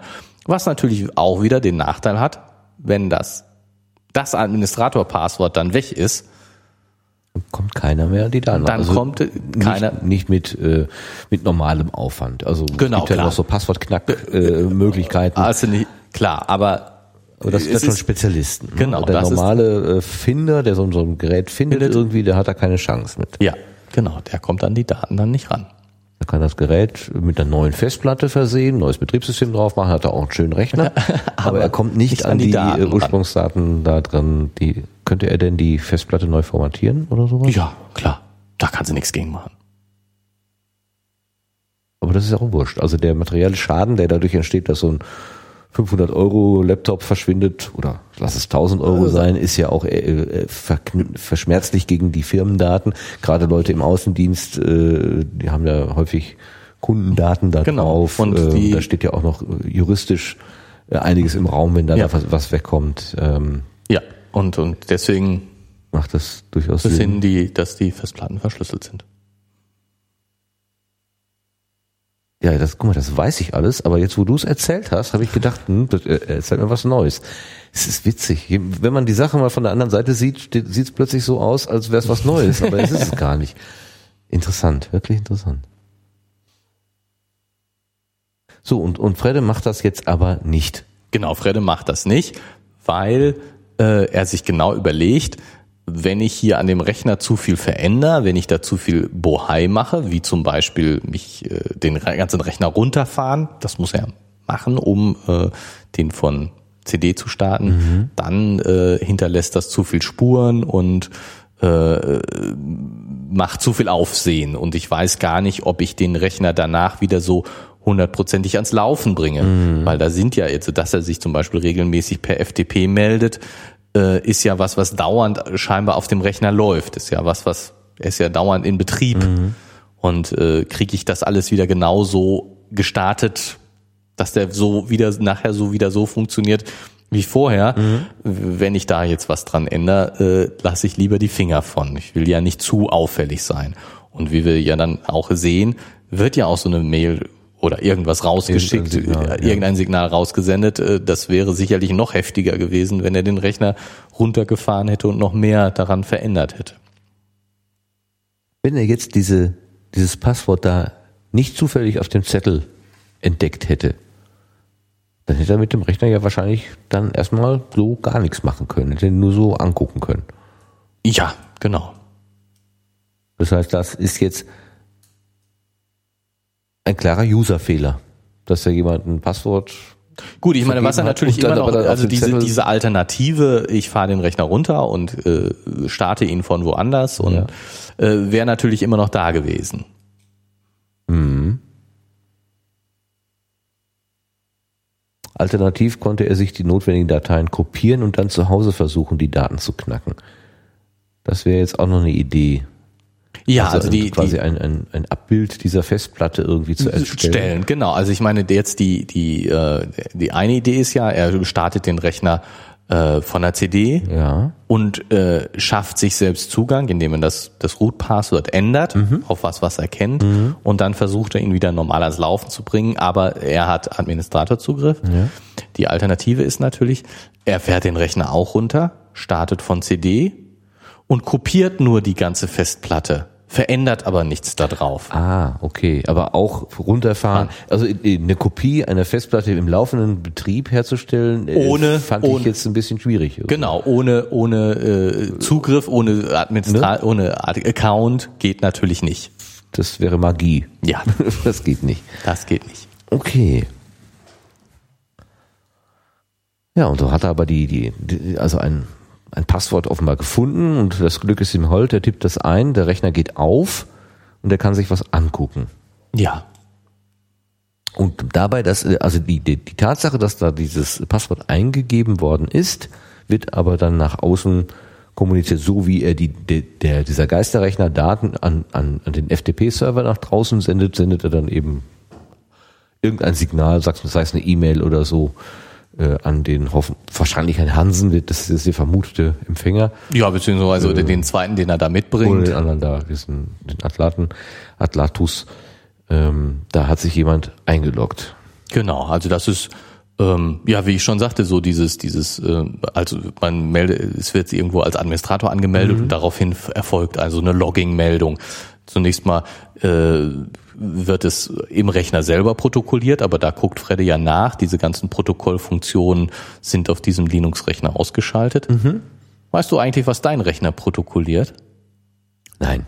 Aber du hast es in einer unserer Folgen hast du schon mal über Protokolle gesprochen, dass es also sehr unterschiedliche Protokolle gibt, äh, die Verbatim oder Verbis Verbis Protokolle, die quasi alles alles alles alles irgendwie hinschreiben und dann kann man das aber eindampfen und äh, wir haben dann auch mal über Protokolle gesprochen, auch bei Windows-Rechnern.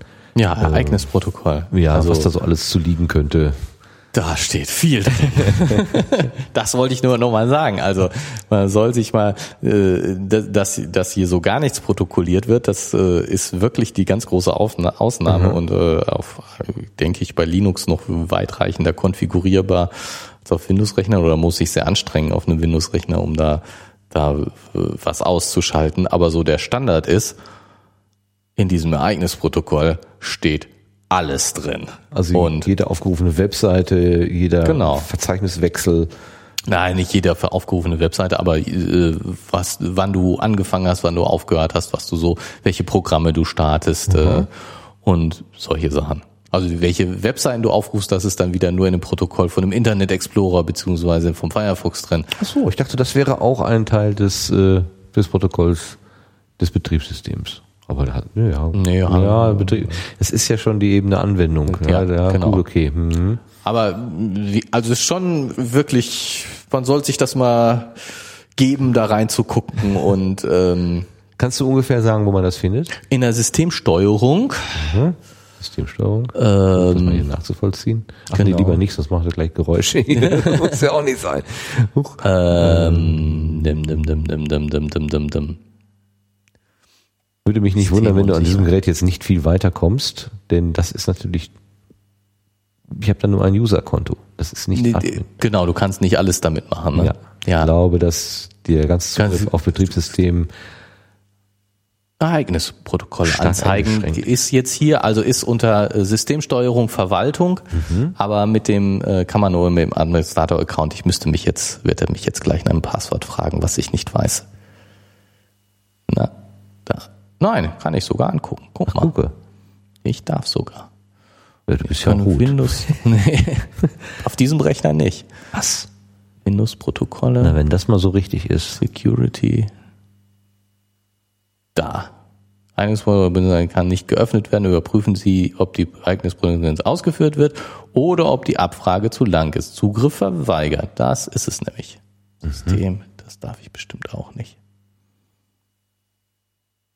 Ja, das ist jetzt für unsere Hörer Ah, natürlich ein bisschen uninteressant, dass wir jetzt hier auf einem Bildschirm starren und verschiedene äh, Aber ich Bereiche bin jetzt hier in aufrufen. einem Anze äh, Systemereignis ähm, jetzt vor einer Sekunde. Die Anwendungserfahrung befindet sich im äh, Status ausgeführt, Details.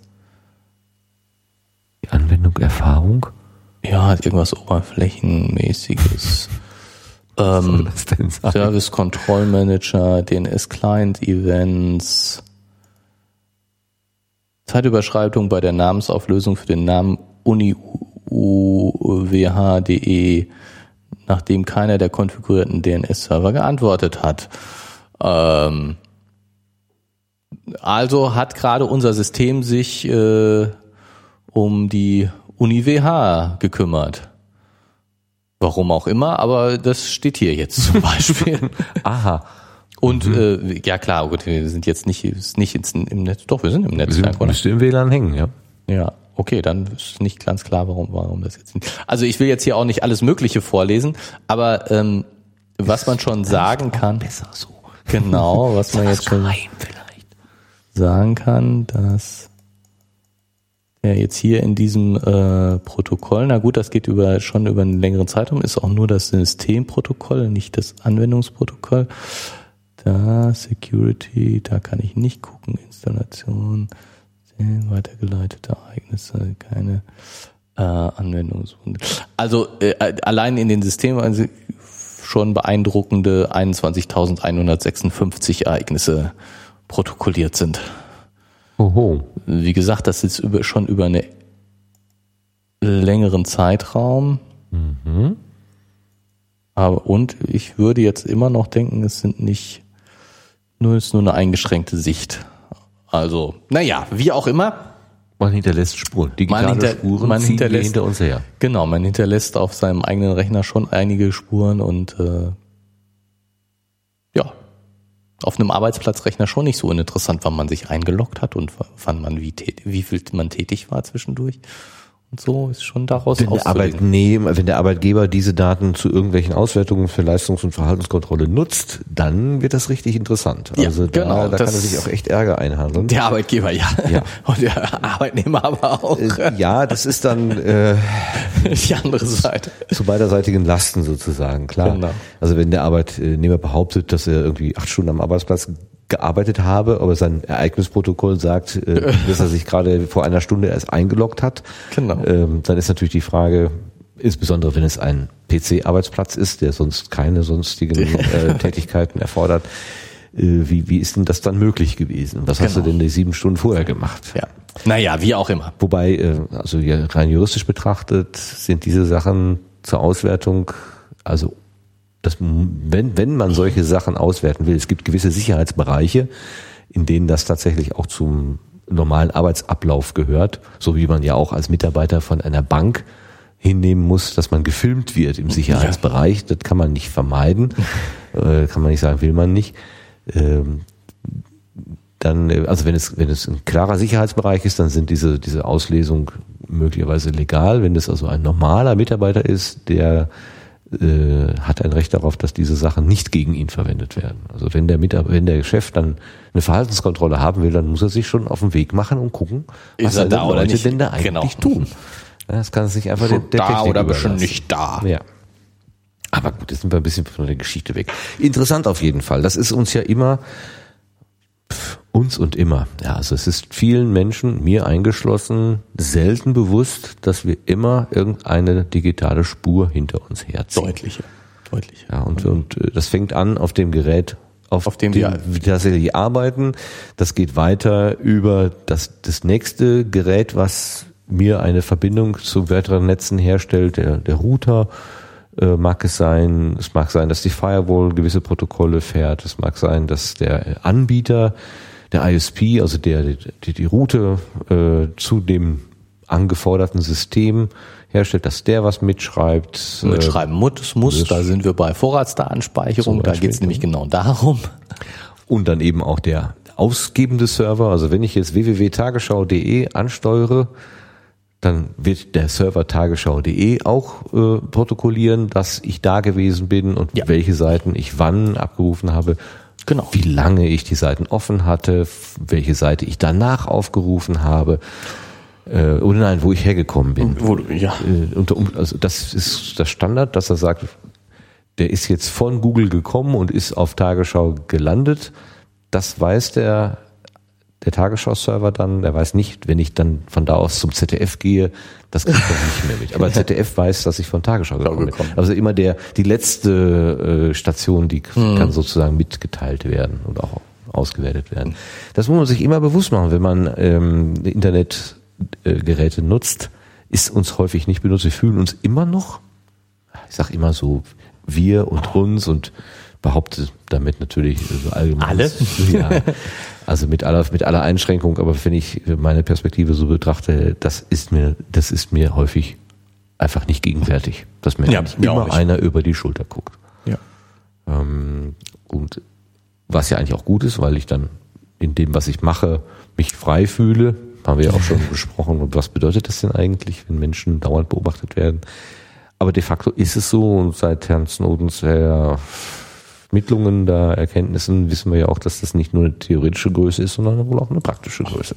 Ja, und, und ähm, tatsächlich ja ähm, schwierig wird's äh, und das, da kommt der Herr Snowden ins Spiel, äh, ja genau in dem Moment, wo ähm, die Daten irgendwo zusammenlaufen. Weil ich meine, wenn die, wenn die ARD weiß, dass du äh, von Google gekommen bist und das ZDF weiß, dass du von der AD gekommen ist, dann sind diese Informationen an sich einfach relativ wertlos. Ähm, richtig schwierig wird's, wenn eben dein ganzer Verlauf nachvollziehbar ist und sozusagen ähm, darüber sehr viel Informationen über dich äh, gewonnen werden kann. Wenn, wenn jede, äh, an jeder Stelle nur punktuelle Informationen über dich liegen, dann äh, ist das nicht so schlimm. Aber da die NSA offensichtlich über viele Dinge Bescheid weiß, äh, ergibt sich ein ganz anderes Bild. Also der, das Stichwort an der Stelle sind Profile. Also ein Profil Genau. wird angelegt. Äh, Es ist nicht nur eine, wie du sagst, eine punktuelle zu einem x-beliebigen Zeitpunkt gemachte Beobachtung, sondern es wird in Relation gesetzt zu dem, was habe ich gestern gemacht, was habe ich, was werde ich wahrscheinlich morgen tun. Äh, Ja. das- Solche, solche Prognosen werden ja wahrscheinlich dann auch sogar versucht. Ja. Ja, das kann man eigentlich immer nur wieder versuchen ins Bewusstsein zu rücken Oder zu verdrängen. Äh. oder zu verdrängen. Ja, es hilft auch nicht, wenn man jetzt sich zum Beispiel äh, unter fremden Namen einloggt oder so oder sich ein, ein, ein, ein Pseudonym vergibt. Nee. Ähm, die, also so allein das, die Konfiguration, wie der Rechner sich im Internet darstellt, also mit welcher, mit welchem Betriebssystem er kommt, mit welchem Update, das sind ja auch verschiedene äh, Versionen, die dann da drin sind, mit welcher Bildschirmauflösung, äh, äh, das, das wird alles mitgeteilt und auch zum digitalen Fingerabdruck benutzt. Da, Ja. muss der noch, da muss noch nicht einmal der Name Gerrit oder Martin stehen, um damit jemand weiß, dass dieses Gerät gestern schon mal da gewesen ist. Ja. Ja. Das ist, Ja, jetzt sind wir schon wieder so destruktiv. genau. Sind wir doch eigentlich gar nicht. Eigentlich finden wir das Internet toll. Das, ja, ne? Ja. Ja. Letztens sagte noch jemand, äh, dass äh, also kein Handy ist die sicherste Form der Kommunikation, aber letztendlich äh, doch recht unwirksam. ja. Also, oder unwirksam war es nicht, aber es war ein schönes Zitat. Ich wollte mir das nochmal rausschreiben. Das ist einfach sehr schön. Das, ähm, es nicht zu tun ist letztendlich die einzige Chance, keine Spuren zu hinterlassen. Und äh, ansonsten muss man sich irgendwie bewusst sein, dass man sich, dass man Spuren hinterlässt. Und wir können natürlich unsere Politiker ansprechen und sagen, wir hinterlassen immer Spuren, wir möchten aber, dass ihr Politiker dafür sorgt, dass mit diesen Spuren kein Schindluder getrieben wird. Was immer Schindluder jetzt ist. Also dass da einfach rechtliche Grenzen sitzen, was man Die auch eingehalten werden. die auch eingehalten werden müssen. Wo ich dann eben auch als, als, als Benutzer ein Recht habe zu sagen, wenn dann da ein, ein, ein Anbieter über das erlaubte Maß hinaus mit den Daten was gemacht hat, dass ich dann sagen kann, hier, Verstoß. Das möchte ich bitte nicht. In anderen Bereichen haben wir ja solche, äh, solche Rechte schon. Vielleicht sollte man das dann auch langsam mal für das neue Land der Internetwirtschaft auch nachziehen. Gut. Fast eine Predigt. ja. Ja. Hast du noch was auf dem Zettel gehabt? Ich habe nichts mehr auf dem Zettel. Ich finde find das also die Predigt zum Ende auch gar nicht so verkehrt. Okay. Dann singen wir jetzt den Abschlusschoral gemeinsam und schicken die Gemeinde nach Hause. Ähm, oder wir lassen die Orgel spielen. Wir lassen die Orgel spielen. Ich glaube, das ist besser zum Auszug. Gut, dann lassen wir zum Auszug die Orgel spielen. Wir danken fürs Zuhören, auch dieses Mal bei der 16. Episode und wir laden wieder ein zur 17. Episode, wenn es soweit ist. genau. Wir müssen uns jetzt gleich noch einen Termin absprechen. Aber das machen wir nicht mehr hier on air, das machen wir dann off air, sonst würden wir ja Spuren hinterlassen. Zu viele. Alles klar. Also tschüss zusammen und bis zum nächsten Mal. Tschüss.